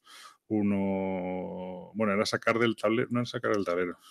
Era sí, con, recoger unos, unas cosas por el tablero. Había como cinco me acuerdo que eran como cinco cosas por el tablero y había que recogerlas, ¿no? Mientras, evidentemente, te vas matando. Y claro, luego la escala no tiene nada que ver, porque teníamos un AT-AT enorme, teníamos. ¿AT-AT? No. ATST, ¿no? El ATAT es el de, Sí, el ATAT, el ATAT, sería demasiado grande. Un ATST, pues había luego eh, un, un Speeder, tenían los rebeldes, ya, era todo como mucho más bestia, ¿no? Pero bueno, tienes tu Dark Vader, tu Luke, tienen sus poderes y luego el sistema de activación en realidad es muy similar. Tienes un, un orden de, de, activación, unas losetas de, de, activación que colocas en un cierto orden y luego tienes, eh, o sea, no me acuerdo cómo era esto exactamente. Había unas que podías elegir, en eso se parecía yo creo más al, X-Wing, que tú podías elegir la, la, que iba primero en cada turno eh, y luego había unas ya que se activaban todas al final. Es decir, tú elegías las que tenías prioridad por activar, ¿vale? Y el orden, las ponías en un orden y luego, entonces, bueno, pues activas los grupitos de miniatura. Y, y luego lo que son las resoluciones de tiradas de dados, modificadores y todo esto se parece muchísimo al Imperial Assault pero muchísimo, ¿vale? Pero es cierto que la sensación de juego mmm, es diferente, porque uno es un tablero mucho más grande, son grupos de miniaturas más grandes, y el otro, pues, es mucho más total. Yo creo que me quedaría con Imperial Assault. Pero bueno, al que le gusten los juegos tácticos de. Los, no los juegos, bueno, los juegos de escaramuzas de miniaturas, eh, me parece un juego bastante, bastante recomendable. No, no, no digo que no se pisen porque, claro, temáticamente se pisan un huevo y luego a nivel de precio no te vas a comprar los dos. Y encima las miniaturas no son compatibles, que ya, ya se han ocupado ellos de que no lo sean, ¿no? Entonces, no digo que tener los dos me parece una locura, pero realmente no, no, no, no es el mismo tipo de juego. Quizá esto se pisa más con un, no sé, con un Warhammer 40.000, no he jugado a Warhammer 40.000, pero un, un tipo de estos, de estos juegos, ¿no? De, de batallas, se pisa más eso, y el otro se pisa, y el Imperial Assault se pisa más con un Reborn o una cosa así. Es decir, realmente no se pisan tanto entre ellos. Pero claro, temáticamente es lo mismo. Es, Star Wars, es eh, Darth Vader y tal, entonces es un poco absurdo tener los dos. Yo me quedaría con Imperial Assault, me parece más, más chulo, pero como juego de miniaturas, de batallas y tal, me parece muy, muy divertido. Vamos, es que el sistema de, funcionaba muy bien, cómo están hechas las cartas, las activaciones, los modificadores de los ataques, todo funcionaba muy bien ya en Imperial Assault. Lo han pasado a un juego de miniaturas de tablero, en Star Wars, con escenografía, no sé qué tal, pues mola mucho. ¿sabes? Al final representas que si la batalla de Hoth, que si el no sé qué, y mola mucho. No se puede decir que no, que, que esté mal. Así que esto es Star Wars Legion. Mm, me quedo desde lejos otra vez. Hombre, además es un dineral. Y encima, además, eh, al principio, como siempre, sale la caja básica y viene súper justo de, de, puntos y te tienes que comprar más cosas y tal. Y bueno, es un poco rollo. Eso es sí. claro. No. O sea, Eso, me gusta. Por, por eso, por eso, fíjate, Imperial Assault al, al, final por lo menos tienes la justificación de que por otro lado tienes la campaña, entonces tienes tu juego que puedes jugar la campaña, puedes jugar, jugar ahora con la aplicación y tal, y aparte tienes un juego competitivo de, de, miniaturas, ¿no? Y en este solo tienes un juego competitivo de miniaturas, entonces es más injustificable el gasto que tienes que hacer, que incluso yo no sé si sería mayor que en Imperial Assault. Bueno, es un poco así. No sé, la verdad es que no se está viendo hablar tanto de él. O sea, yo en su momento, la semana que salió, como siempre, pero luego la verdad es que no ha habido tanto lío. Hombre, pero eso le ha pasado ya a varios productos así de. Supongo sí, que, que... sí que tiene un sistema muy chulo de movimiento que se da un aire a los, a los, a los, estos, a los X-Wing y tal, que tiene un, se parece, bueno, creo que se parece más a la Armada, unas reglas de distintos tamaños con una articulación en el centro, entonces la- los movimientos como que no puedes hacer cualquier movimiento, sino que tienes que usar esa regla y esa articulación y tienes que adaptarte. En los, en los miniaturas pequeñas, evidentemente, se nota menos, pero las miniaturas grandes, los que tienen movimientos muy grandes, que además están obligados a mover esa cantidad, pues los speeders o tal, tienen un movimiento muy grande. Y claro, las curvas que puedes hacer y los movimientos que puedes hacer no, no son tan, no es lo que te dé la gana, ¿sabes? Y eso sí que mola bastante cómo te colocas y cómo, por ejemplo, yo tenía las motillos estas de los troopers y la verdad es que empezaron a recorrer el tablero ahí como avispas y tal y no les podían pillar nunca y molaban bastante. Eh, Es muy temático, está muy bien y bueno, es un buen juego. Pues eso es Star Wars Legion. Ven, tu segundo... En el segundo vamos ya directamente con, con Bueno, la podemos, reseña. podemos ir con las reseñas si quieres, me parece bien. O quieres hablar de otro juego, también me parece bien. Yo no tengo mucho No, más. a- así tenemos más material para el siguiente y no tardamos tanto en grabar. Siempre tardamos mucho. Bueno, vamos a ir con una reseña que llevamos mucho tiempo queriendo hacer, mucho tiempo, con un juego que hemos estado mucho tiempo queriendo jugar y mucho tiempo queriendo volver a jugar y volver a jugar. Yo llevo ya este juego, bueno, hablo así, volver a jugar jugar. Llevo como seis o siete partidas, tampoco llevo más. Pero es un juego que normalmente si digo que con tres partidas considero que podemos reseñar un juego, en este juego con tres partidas de- decidí que no me consideraba capaz de jugar juego, de reseñar el juego. Y el juego del que hablamos es eh, Bust de Crystal Caverns de 2016. El, el, joder, siempre bueno, el publisher, el editor, perdón, es Leather Games y el diseñador es Patrick Leather y David Somerville. Somerville. Y el, artista es Kyle Ferrin. Hay que hacer mención especial al artista porque, bueno, si vais a verlo, si lo conocéis, Bust es un poco. A mí soy de los que me gusta mucho. Hay gente que no le gusta, pero a mí me parece que el arte de este juego es muy gracioso, muy chulo. Eh, pero bueno, hay que hacer mención. ¿Y qué es Bass de Cristal? Bueno, ahora mismo tiene un 7,4 en la BGG y eso. Este juego, cabe decir que ahora mismo lo, edita solo en inglés Leather Games, pero está calculado que para. En teoría, porque yo ya no. El 20 de... No, no, no. En teoría me dijeron que en torno a verano de este año lo va a sacar Two Tomatoes en, en español, ¿vale? No es moco de pavo lo de que esté en español, porque ahora va- vamos a ir sobre el juego. Lo guay que tiene este juego es que no vamos a poder explicar mucho las mecánicas porque sería una locura. Porque en este juego mm, somos diferentes criaturas, ahora vemos qué criaturas podemos ser, que nos encontramos todas en una cueva, en una mazmorra, el típico juego de mazmorreo, y hay diferentes criaturas de las que habitan una mazmorra, y cada uno va a su, a su rollo, ¿vale? Pero todos intentamos ganar el mismo juego. ¿En qué consiste esto? El juego es de 1 a 5 jugadores. Uno se puede jugar, pero bueno, no lo veo mucho. Eh, de hecho, yo he hecho alguna prueba y según con qué combinación es un poco complicada.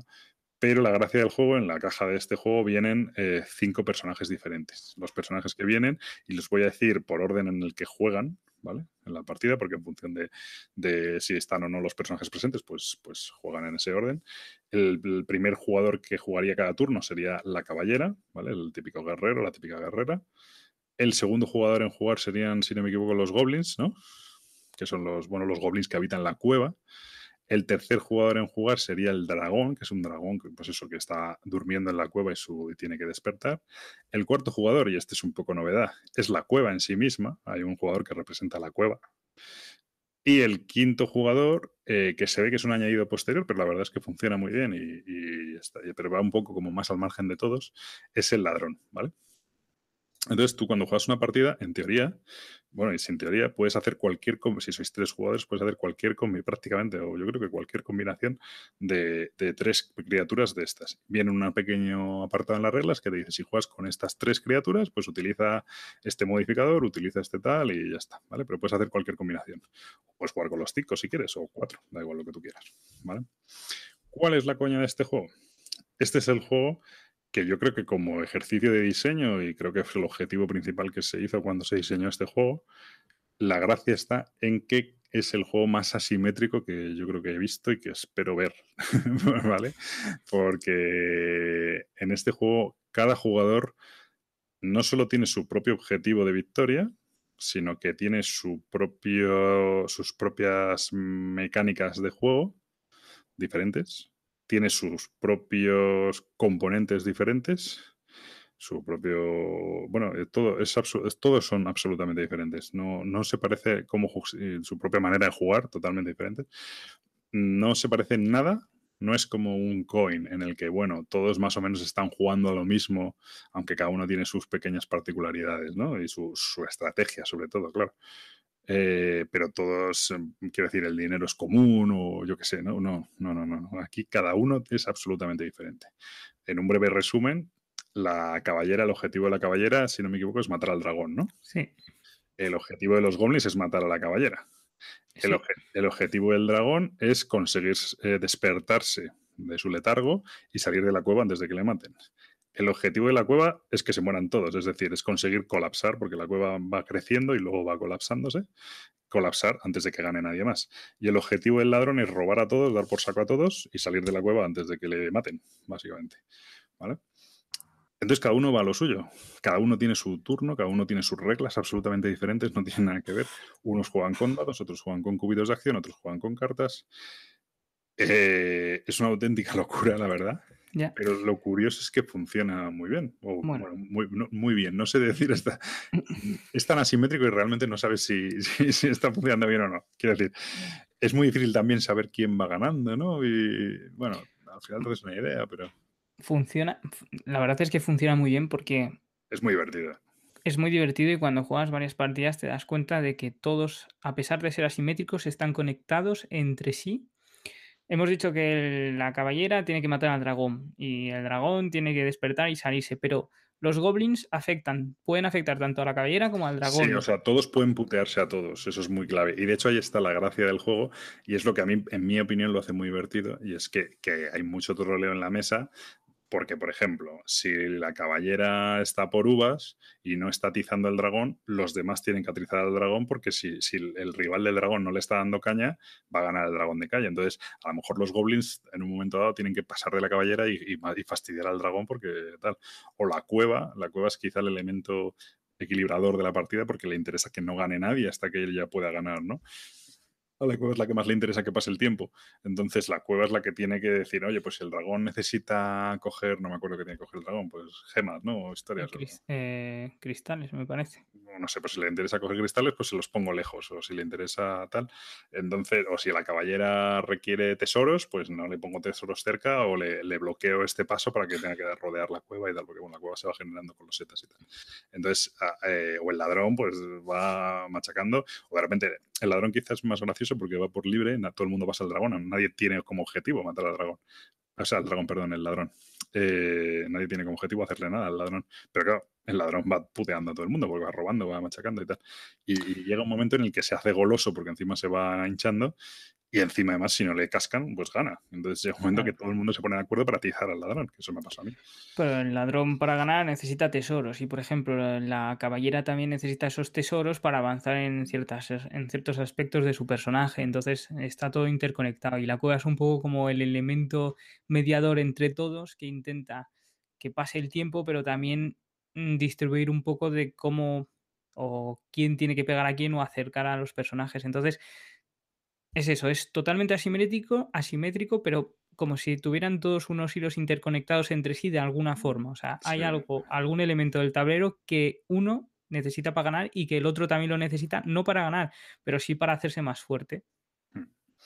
Eh, yo he de decir que es, ah, quizá es carne de este podcast, es carne del tipo de juego que me gusta, como el Argent o tal, en el sentido de que es muy original, no, no habéis visto nada igual. Eh, y es muy temático y es muy divertido, tiene bastante troleo en la mesa porque tiene mucha, bueno, interacción, absoluta interacción. Es sorprendente, luego vamos con el tema de la explicación y las reglas, pero es sorprendente las pocas dudas, es decir, el reglamento está bien redactado, porque con toda esta interacción, todas estas reglas diferentes, toda esta manera de forma de jugar, realmente las situaciones que se dan, yo he, ha habido pocas en las que no hayas sabido cómo resolverlas, todas están en el manual, eh, cosa que es bastante de agradecer.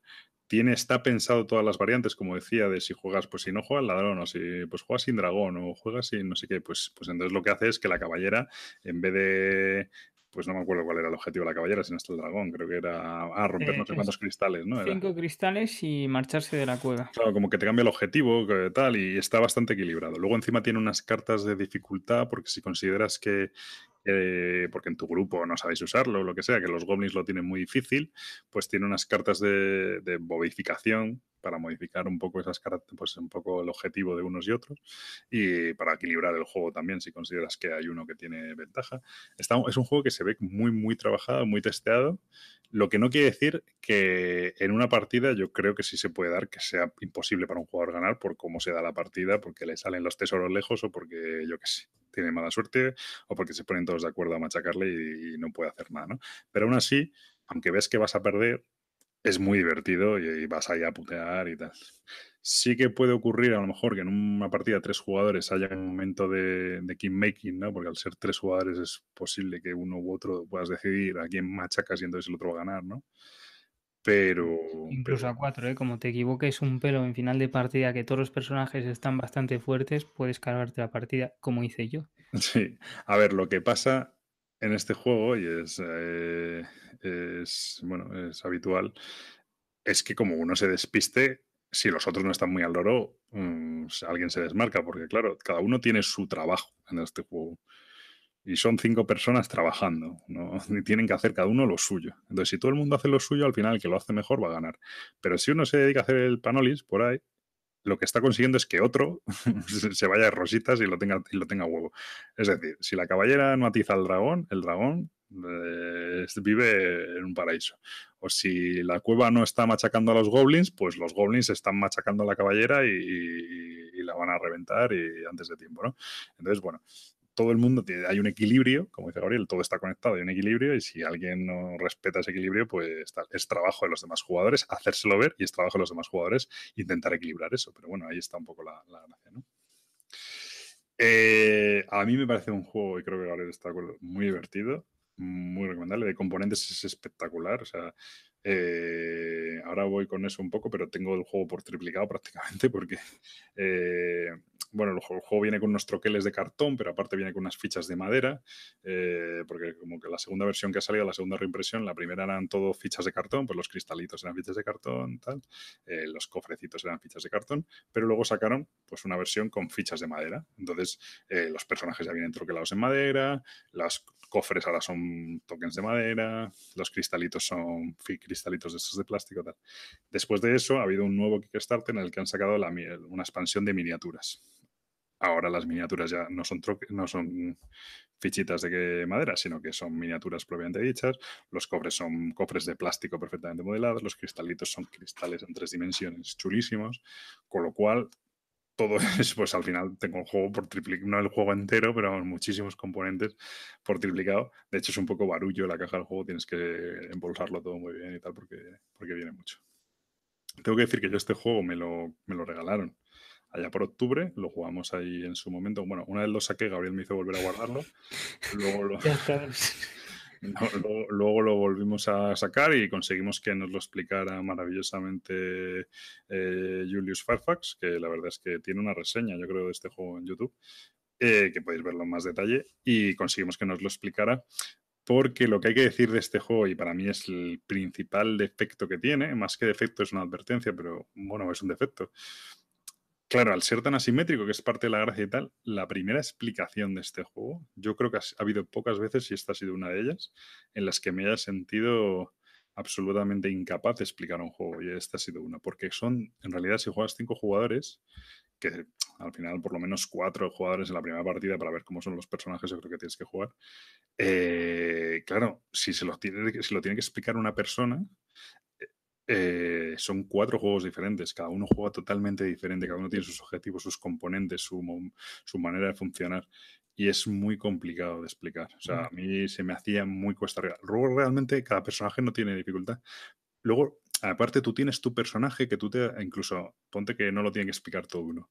Tú te lees tu personaje, pero tú te lo lees, pero realmente no tienes ni idea de cómo funcionan los otros, con lo cual no hay una explicación global de, de- cómo funciona, ¿no? Tú sabes lo que tienes que hacer, pero no entiendes cómo funciona todo lo demás, sino tienes acciones que no sabes qué sentido tienen hasta que, claro, cuando ya lo ves funcionar, eh, pues entonces ya tiene todo sentido y todo enlaza, pero al principio como que no tienes toda la información del juego y me parece muy difícil transmitir eh, en un reglamento y en una primera explicación todo ese conjunto, toda esa visión global del juego. Yo ahora ya sé jugarlo, ya tengo cuatro o cinco partidas, de hecho por eso lo he querido jugar más, a eso voy con lo de que este juego con tres partidas no, no tal, no, tengo más de cinco, tengo seis o siete, y ahora ya me considero capaz, de hecho ahora mismo pues si tengo que explicar el juego lo explico sin problemas, explico todos los personajes, a lo mejor algún detalle tengo que repasarlo, pero realmente ya tengo una visión global del juego.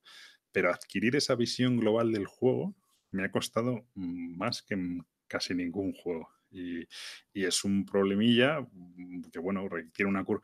Este, juego, si hay alguien en el grupo que sabe jugarlo, eh, fenomenal, lo explica a todos los demás y perfecto, pero de cero, sentarse con el manual y tal, es complicado. A mí me parece muy, complicado. pues no es que sea imposible, evidentemente. Luego, ya digo, cada personaje no tiene una, dificultad, es muy sencillo, pero claro. son cinco diferentes, cada uno funciona diferente. Es, es, su punto débil, pero también es su punto fuerte, porque una vez, y una vez que te pones con tu personaje, realmente las reglas no son muy extensas. Quiero decir, es una, cara. una cara, en una cara por delante y por detrás, una cara doble. Y, te pones y lo sacas, y quiero decir, y lo entiendes. Lo que pasa es lo que has dicho, que tú entiendes tu personaje y es la primera vez que te sientas, pero no, entiendes cómo va el resto. Y tú claro, no, sabes por dónde van a caer las leches, claro, y qué tengo que hacerle al dragón. Efectivamente, entonces tú, te pones y dices, vale, el dragón tiene que hacer esto, tiene que, explorar, pero claro, me están dando de leches, mm, ¿cómo me hago más fuerte y cómo va esto? Y la cueva cuando empieza a caerse o cuando no.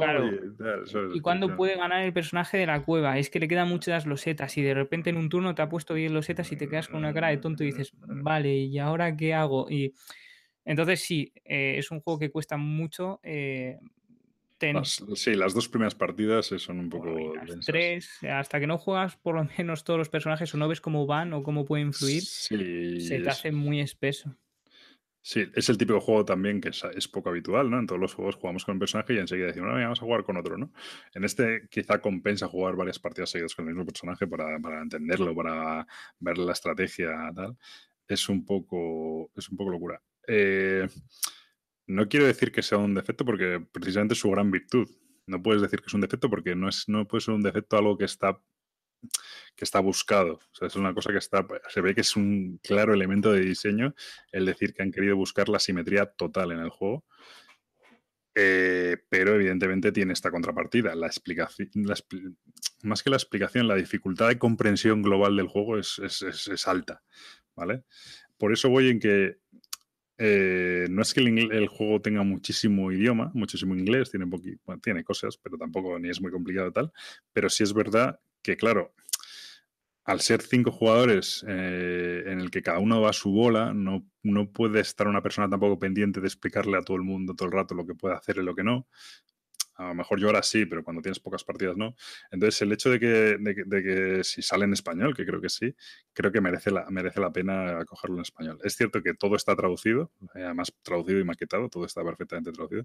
Yo lo tengo en inglés y tampoco hemos tenido mayores problemas, pero bueno, al final es una, una capa más de complejidad que le metes al juego y que sea que tiene problemas con el inglés y tal, si encima tú que tienes tu cueva y de repente te empieza a preguntar a alguien de qué es esto que hace el dragón, pues dices tú, mira, macho, a mí me importa tres narices lo que hace el dragón por un huevo, yo qué sé, ¿sabes? Pero, pero bueno, pues tienes ese, esa historia. A mí me parece un juego muy divertido, muy, muy, muy divertido. No sé hasta qué punto. Hay partidas que las he visto muy fáciles para el dragón y luego otras que las he visto imposibles para el dragón. Unas que la cueva parece que no llega en la vida y luego resulta que, es, que gana la cueva. Eh, no sé, cada partida es un mundo y cada personaje es un mundo. Eso mola mucho también. Te compras este juego y vas cambiando de personaje y puedes jugar todo lo que quieras. Claro, y el tema no es que cada personaje sea un mundo, es que cada partida, combinada con cómo vas a jugar cada personaje, hace que la partida sea un mundo con, el personaje que juegas. Porque Incluso el tablero, como se saca también. Eh. Efectivamente, tú puedes jugar cuatro veces seguida un personaje que no se te va a aparecer ninguna partida y en cada partida vas a tener que hacer cosas más raras las unas que las otras para poder ganar. Porque de repente te van a obligar, o sea, como te estén dando mucha cera, mm, con un personaje vas a estar muy puteado y para poder salir adelante te las vas a ver y desear. Entonces, cada configuración de partida con cada persona y dependiendo cómo juegue cada uno el personaje, de lo asimétrico que es, te hace la partida totalmente diferente. Mm. Yo, la verdad es que es un juego que me ha gustado muchísimo. Creo que es uno de esos, uno de esos juegos que merece la pena tener, siempre y cuando efectivamente esa primera partida, esa curva la puedas superar o hay alguien que te lo explique. Bueno, van a ir saliendo, me imagino, más vídeos y más reseñas, con lo cual habrá más, más maneras de aprender a jugar. Eh, sí, Didi. Que tiene, tiene otro defecto, que aunque te leas todos los personajes antes de la primera partida, no vas a ver la No, no, no, es imposible. Hasta, hasta- hasta que no juegas, hasta hasta que no juegas una o dos partidas y tal, no, no lo entiendes. Eh, y no es, que no, es, no es que esté mal explicado, ¿eh? de verdad que luego vas al manual y está todo perfectamente explicado, pero claro, al final son como cinco juegos, cinco juegos sencillos, pero cinco juegos. Y, y so- y sobre todo cinco juegos que están enlazados entre ellos, entonces ese es el problema. Eh, yo digo, yo lo recomiendo mucho. Si no os importa demasiado lo del inglés, ya digo que todo está traducido, las hojas de ayuda y todo, te las puedes imprimir en español y, lo tienes al lado por si acaso, que es como lo tengo yo. Y se puede jugar perfectamente en inglés. Si no, si confirma tu Tomatoes que lo va a sacar, con este juego ha habido cierto lío porque lo iba a sacar la editora original y tu Tomatoes lo iba a distribuir, pero al final se decidieron que no lo sacaban en español y entonces es tu Tomatoes el que los, lo editan ellos. En teoría, yo lo último que sé es que era para verano, no lo sé. Eh, yo creo que es un juego que merece mucho la pena. A esto tengo que añadir que a nosotros muy amablemente, la verdad, nos pusimos en contacto, o me puse, perdón, no voy a meter a Gabriel en estos líos, en contacto con Leather Games y nos mandaron una, una copia de, de, bueno, pues para, de, de- de review. Yo ya tenía mi copia, porque hay que decir que en esto no, a mí el juego me gustaba y ya la tenía.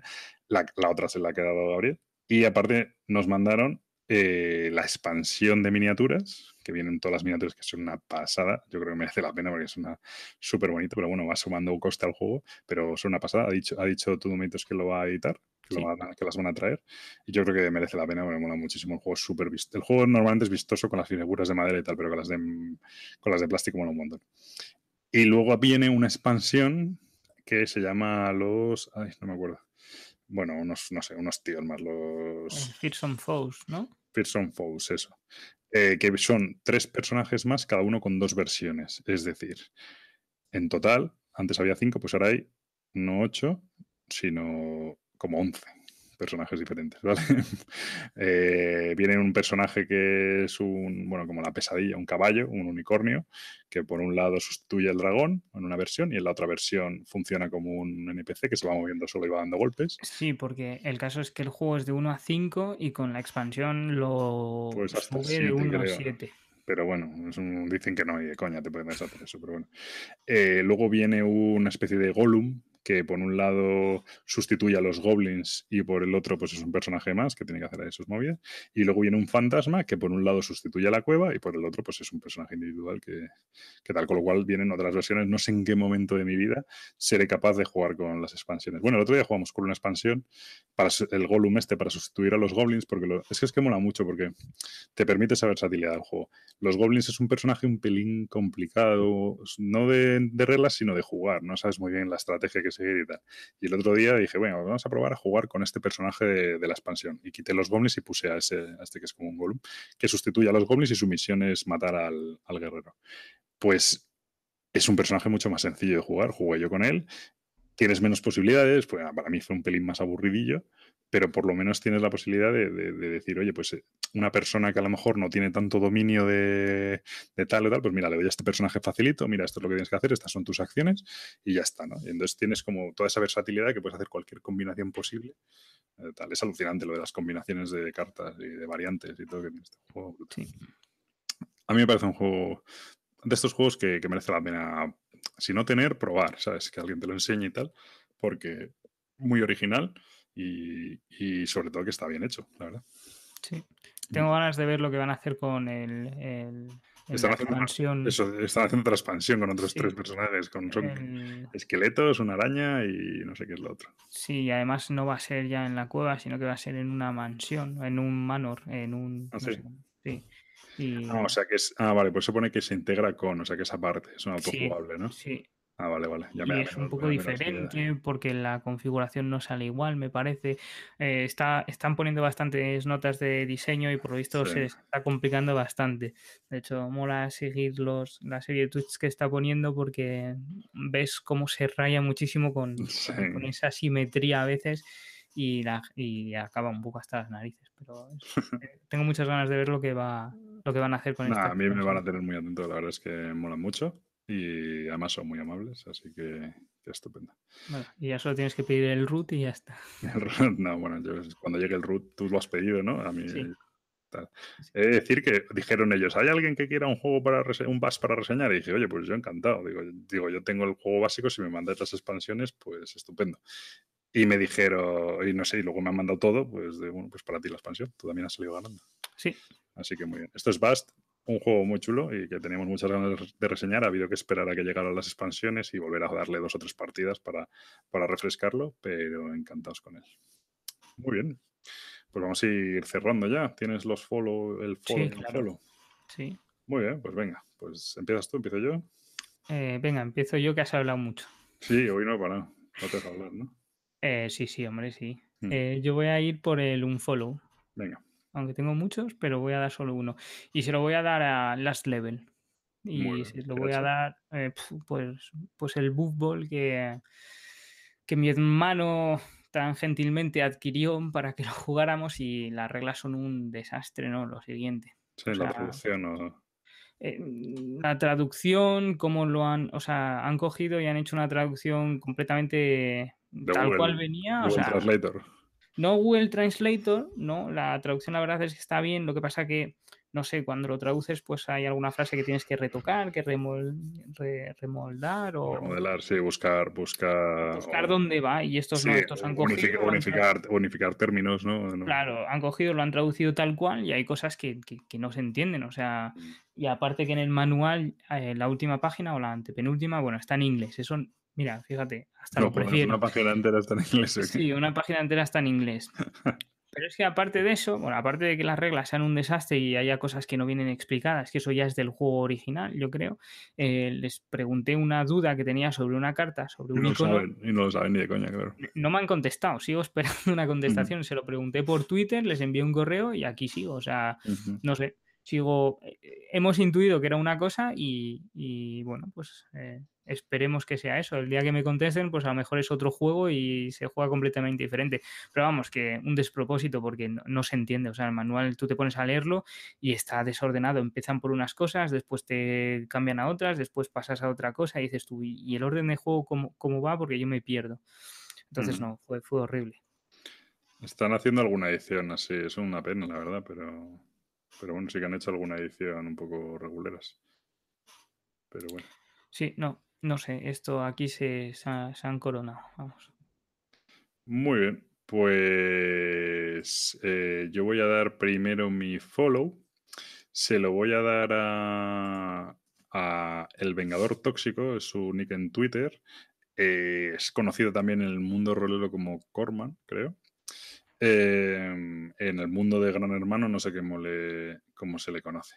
El Vengador Tóxico es un- en Twitter, eh, le podéis seguir y la verdad es que, creo, bueno, creo que este problema que voy a contar ya lo ha, ya lo ha arreglado. Era una persona muy curiosa porque es una persona muy interesante de seguir. un- antes era más jugador de mesa, bueno, siempre he sido rolero, pero antes hubo una época en la que jugaba mucho a juegos de mesa, donde yo le conocí más. Y luego volvió a, a jugar al rol y jugaba mucho al rol.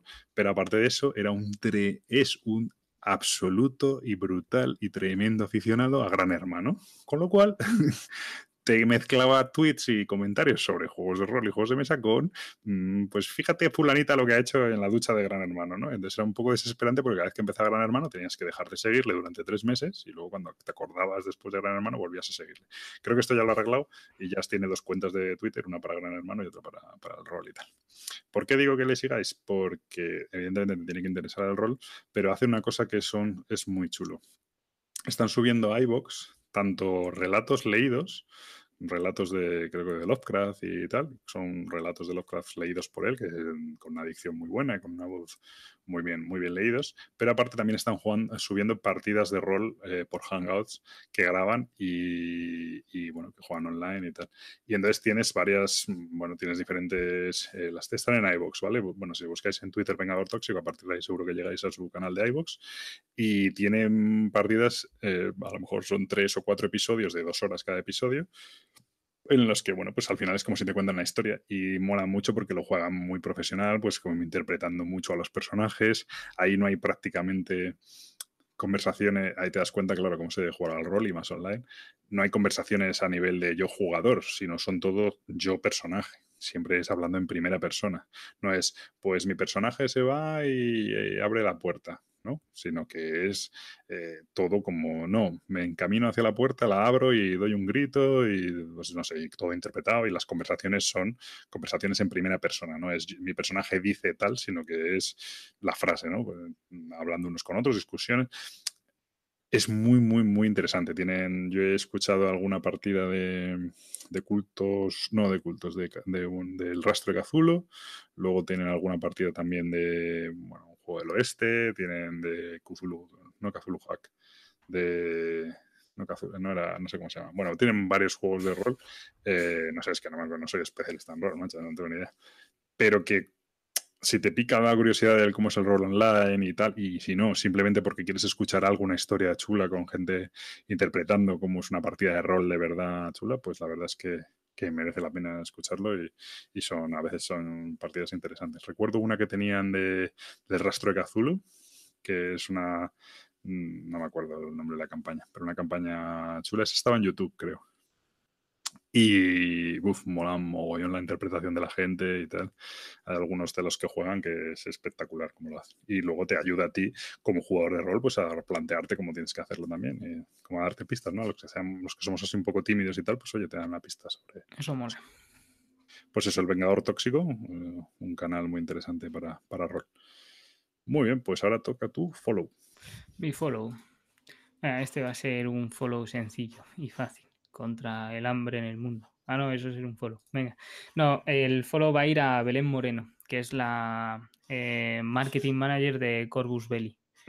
Eh, porque, bueno, pues eh, el concurso amañado que hubo. Porque te tocó una Arist- Aristella, ¿no? Le doy un follow porque me ha tocado el No, no, concurso. no, no porque me tocara el Aristella, sino por la comunicación después que ha tenido conmigo para saber si había llegado, eh, porque me envió una carta manuscrita, o sea, fue una pasada, o sea, se lo ocurra muchísimo. No Sí. es porque me haya tocado el Aristella, no. Se le ocurra mucho, se le ocurra mucho y no, es- no son y, es- y lo hacen muy bien y haces muy bien en decirlo porque parece como lógico y de sentido común, pero por experiencias personales te diré que no es tan común ese seguimiento y esa preocupación y ese ¿A que tal. sí? ¿A que sí? Por eso, por eso, Sí, por no eso el voy a- ¿eh? O sea, No no voy a dar más detalles, pero, pero bueno, he te- tenido ciertos problemas últimamente con cosas similares y me, me sorprende.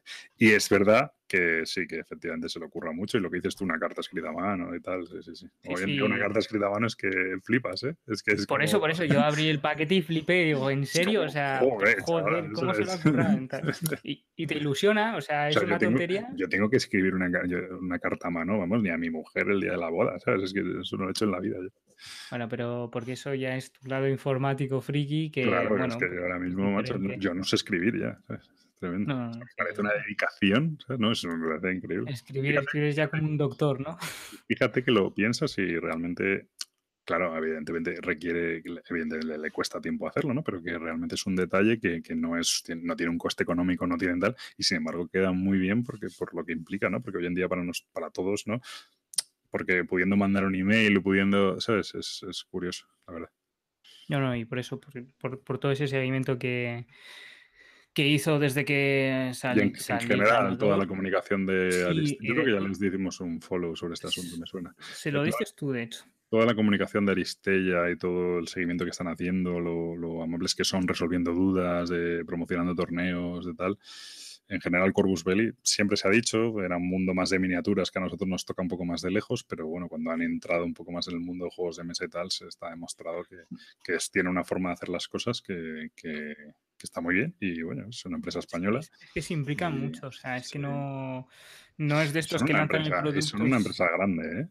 Grande en el sentido de para lo que estamos acostumbrados a esto, porque cuando ves toda la gente que ha participado en Aristella mete miedo, ¿sabes? sí. De, de tal, o sea que son, es una empresa... Hombre, y en Estados Unidos, Claro, claro, eh, que tienen con mucha fama, Belli, quiero decir que... con, Infinity, Sí, sí, ojito, porque que, que es lo que digo, que, que nosotros a lo mejor tenemos una perspectiva un poco extraña en el sentido que no, que no somos conscientes del, del impacto que tienen y es una empresa, una empresa grande. y, no, y no solo eso, yo creo que también les di un follow una vez por cuando organizamos eh, eventos eh, hace ya antaño, que la verdad es que se portan, Corvus Belli siempre se porta, pero de una manera increíble, porque les pidas lo que les pidas, a ver, vamos a ver, los límites de lo posible, ¿vale? Siempre se portan para ayudarte en el evento y en concursos de pintura y, y lo que sea. O sea, que es, es, una empresa encima que se involucra con el mundo y con, con, la gente que quiere organizar cosas. O sea, siempre están ahí para, para apoyar nuevas iniciativas. Y eso mola muchísimo, porque hay empresas hoy en día que no lo hacen, ya sea porque no pueden o porque no quieren, pero mm. ellos, la verdad es que muy guay. Muy bien, pues muy merecido el follow a, a Corus Belly y concretamente a Vale Moreno. Efectivamente. Voy a darme un follow, no debería ser un follow. Ojito, ¿eh? Pero, pero prometí que hablaría de esto y realmente el único sitio donde me encaja en todo el podcast en todo el podcast es en el unfollow. No considero que sea un unfollow. ¿Y va a ser para mí otra vez? No, no, no. Ah, Iba a decir que creo que sabes por dónde vas, por dónde iba, pero veo que no. Eh, pero es que no me encaja en otro sitio. Voy a dar a lo mejor estoy despistando. ¿eh? Voy a dar un unfollow a los 18XX y concretamente en el caso del Steam Overholland. Espera, antes de, de decir eso, eh, que sepáis que hay una web que, en la cual se pueden jugar 18XX y creo que hay mantenimiento y de todo, sí. sí, sí es, que, es que tiene todo el sentido del mundo.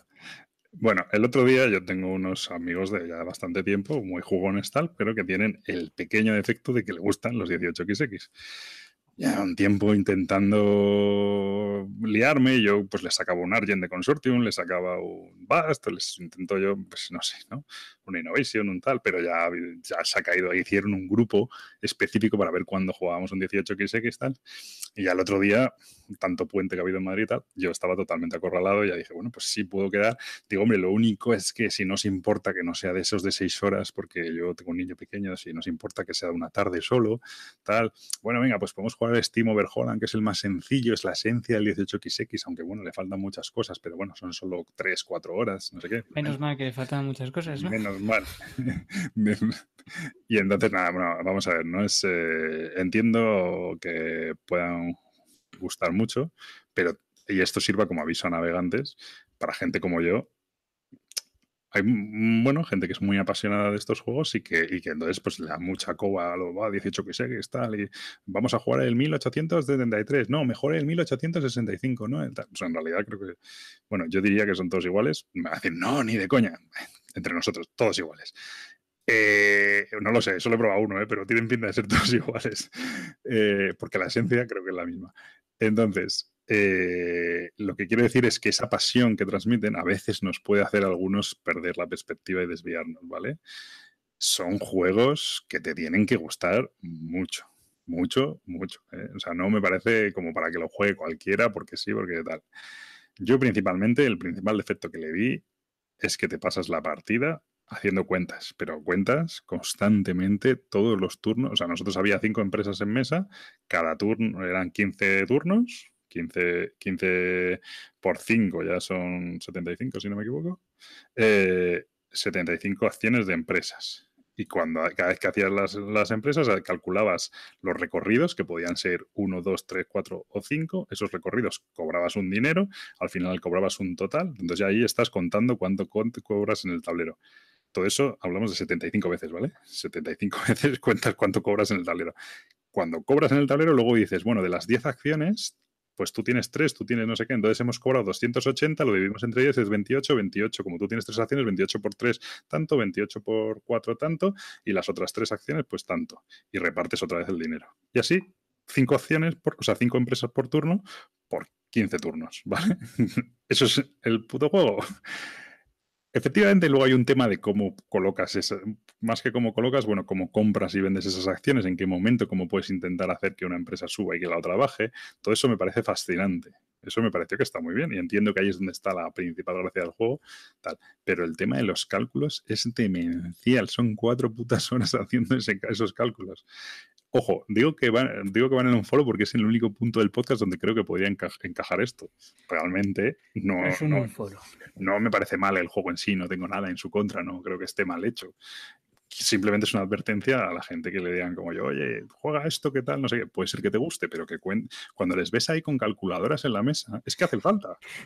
Me, me gustó el comentario y qué exagerados son cuando les veía con calculadoras. Y Yo pensé- un momento de la partida en plan, pues sí, ¿eh? se necesita una calculadora. No, yo pasaba de todo. O sea, yo pasaba, yo decía contármelo y tal, ¿sabes? Yo no- no- y, o sea, me pareció, me parecía eso, eso me parece un rollo descomunal, descomunal. Entonces, bueno, ¿y qué dije en su momento? Dije esto, digo yo, esto, la única, que lo único gracia que le veo, y de ahí viene un poco también lo del tema de las plataformas online y tal, digo esto, jugando online, que todo este cálculo, porque encima además el recorrido que hace tu tren, como claro, tú no eres, tú eres el que manejas la empresa porque eres el presidente, pero hay gente que tiene acciones de tus empresas, entonces no puedes hacer el recorrido que te salga a los cojones, tienes que hacer el más óptimo, el que más dinero ganas, ¿no? Y te Entonces- tiene que ayudar a hacer el más óptimo. Claro, entonces tú tienes que seleccionar el más óptimo y todo el mundo está pendiente, no, aquí ganas 70, no, pero aquí ganas 90 y aquí ganas, entonces hay que hacerlo por aquí porque ganas tanto.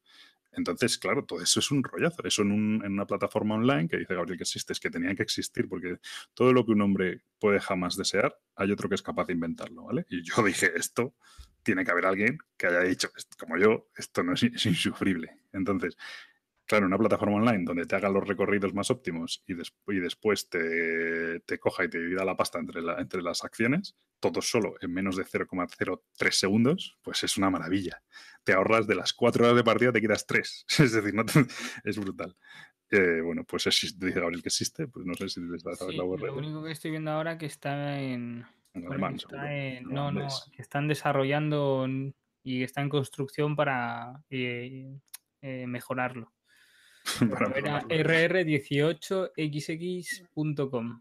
Claro, pero luego dependerá, porque no es lo mismo si es un 18 1864 que un 1873. No, por lo que estoy viendo, se eh, tiene ejemplos de 1870, que no sé cuál será. Uno. Bueno, lo que me parece flipante es que la peña tenga 15 juegos de estos. A 80 euros el recortable, Bueno, porque a mí no me parece tan flipante, ¿eh? porque al fin y al cabo eh, no me parece tan flipante. Hay gente que tiene un euro de, de colocación de trabajadores y tiene no tiene uno, tiene 10, que es lo mismo. No es, no es ni comparable, a- no es ni comparable a tener las obras completas de V. Rosenberg. No es comparable. Pero bueno, Bueno, no, es cierto que no he jugado a los otros y tal, pero yo con el, con el cortito se me quedó ya, dije, joder, imagínate durante seis horas, tío, que fueron, fueron tres, ¿eh? No, no, pero a mí se me pasaron deprisa, ¿eh? O sea, sí, sí es verdad A mí no es que se me hiciera largo, pero. Y porque yo no hice un cálculo, ¿eh? dije, ¿qué pasó? ¿Sabes? Es que no soy capaz. No es que no sea capaz, pero dije no sé, no puede ser, no puede ser. Y efectivamente hay una. O, hay, o va a haber una web para jugar. Esto jugado online me parece súper divertido. Pero vamos, teniendo que hacer todos los cálculos y tal, un rollazo. Yo los hice y así me salió la partida. Eso es, los hiciste bien.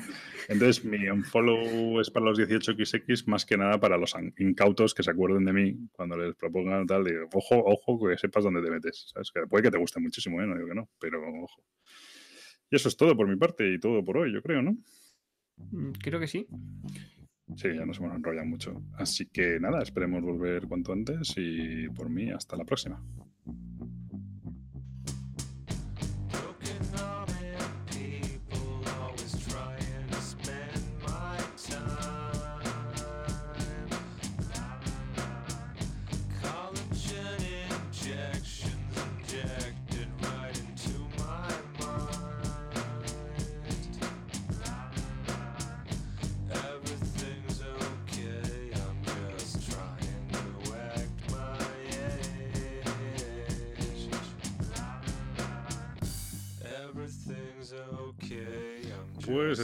Sido el programa. Me ha dado la impresión de que hoy quizá nos hayamos ido un poco por las ramas en algunos temas y tal. Esperemos que salga algo, algo medianamente interesante. Los juegos, sobre todo, bueno, las impresiones eh, creo que son curiosas, ¿no? Porque son juegos que están demandados y luego la, sobre todo la el Bast, la verdad es que no- no- no- nos está gustando mucho y creo que es un juego que, que tenéis que tener en cuenta. Sí es cierto que ahora sigue la editora original, Leather Games, diciendo que la edición española está cancelada. Mm, No sé si se refieren porque originalmente iban a sacarlo ellos en español y luego y Tutomatos iba a distribuirlo y teóricamente lo que yo sabía era que Tuto- ahora Tutomatos se hacía cargo, ellos habían cancelado la edición y Tutomatos se hacía cargo de, de tanto la edición como la distribución.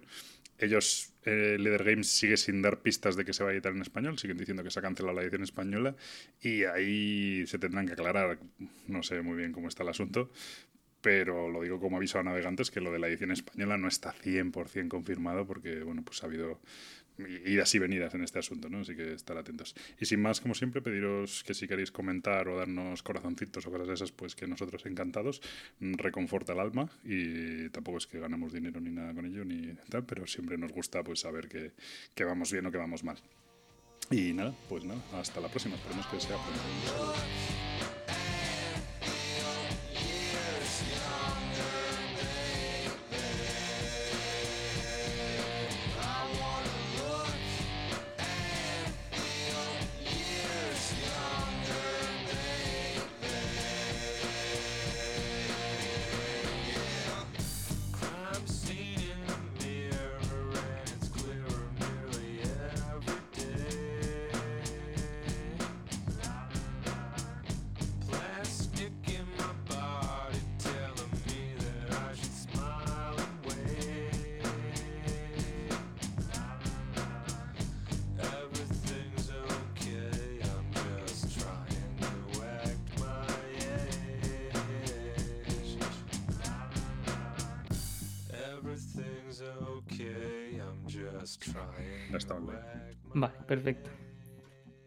Todo podrá ser cogido, distorsionado y editado.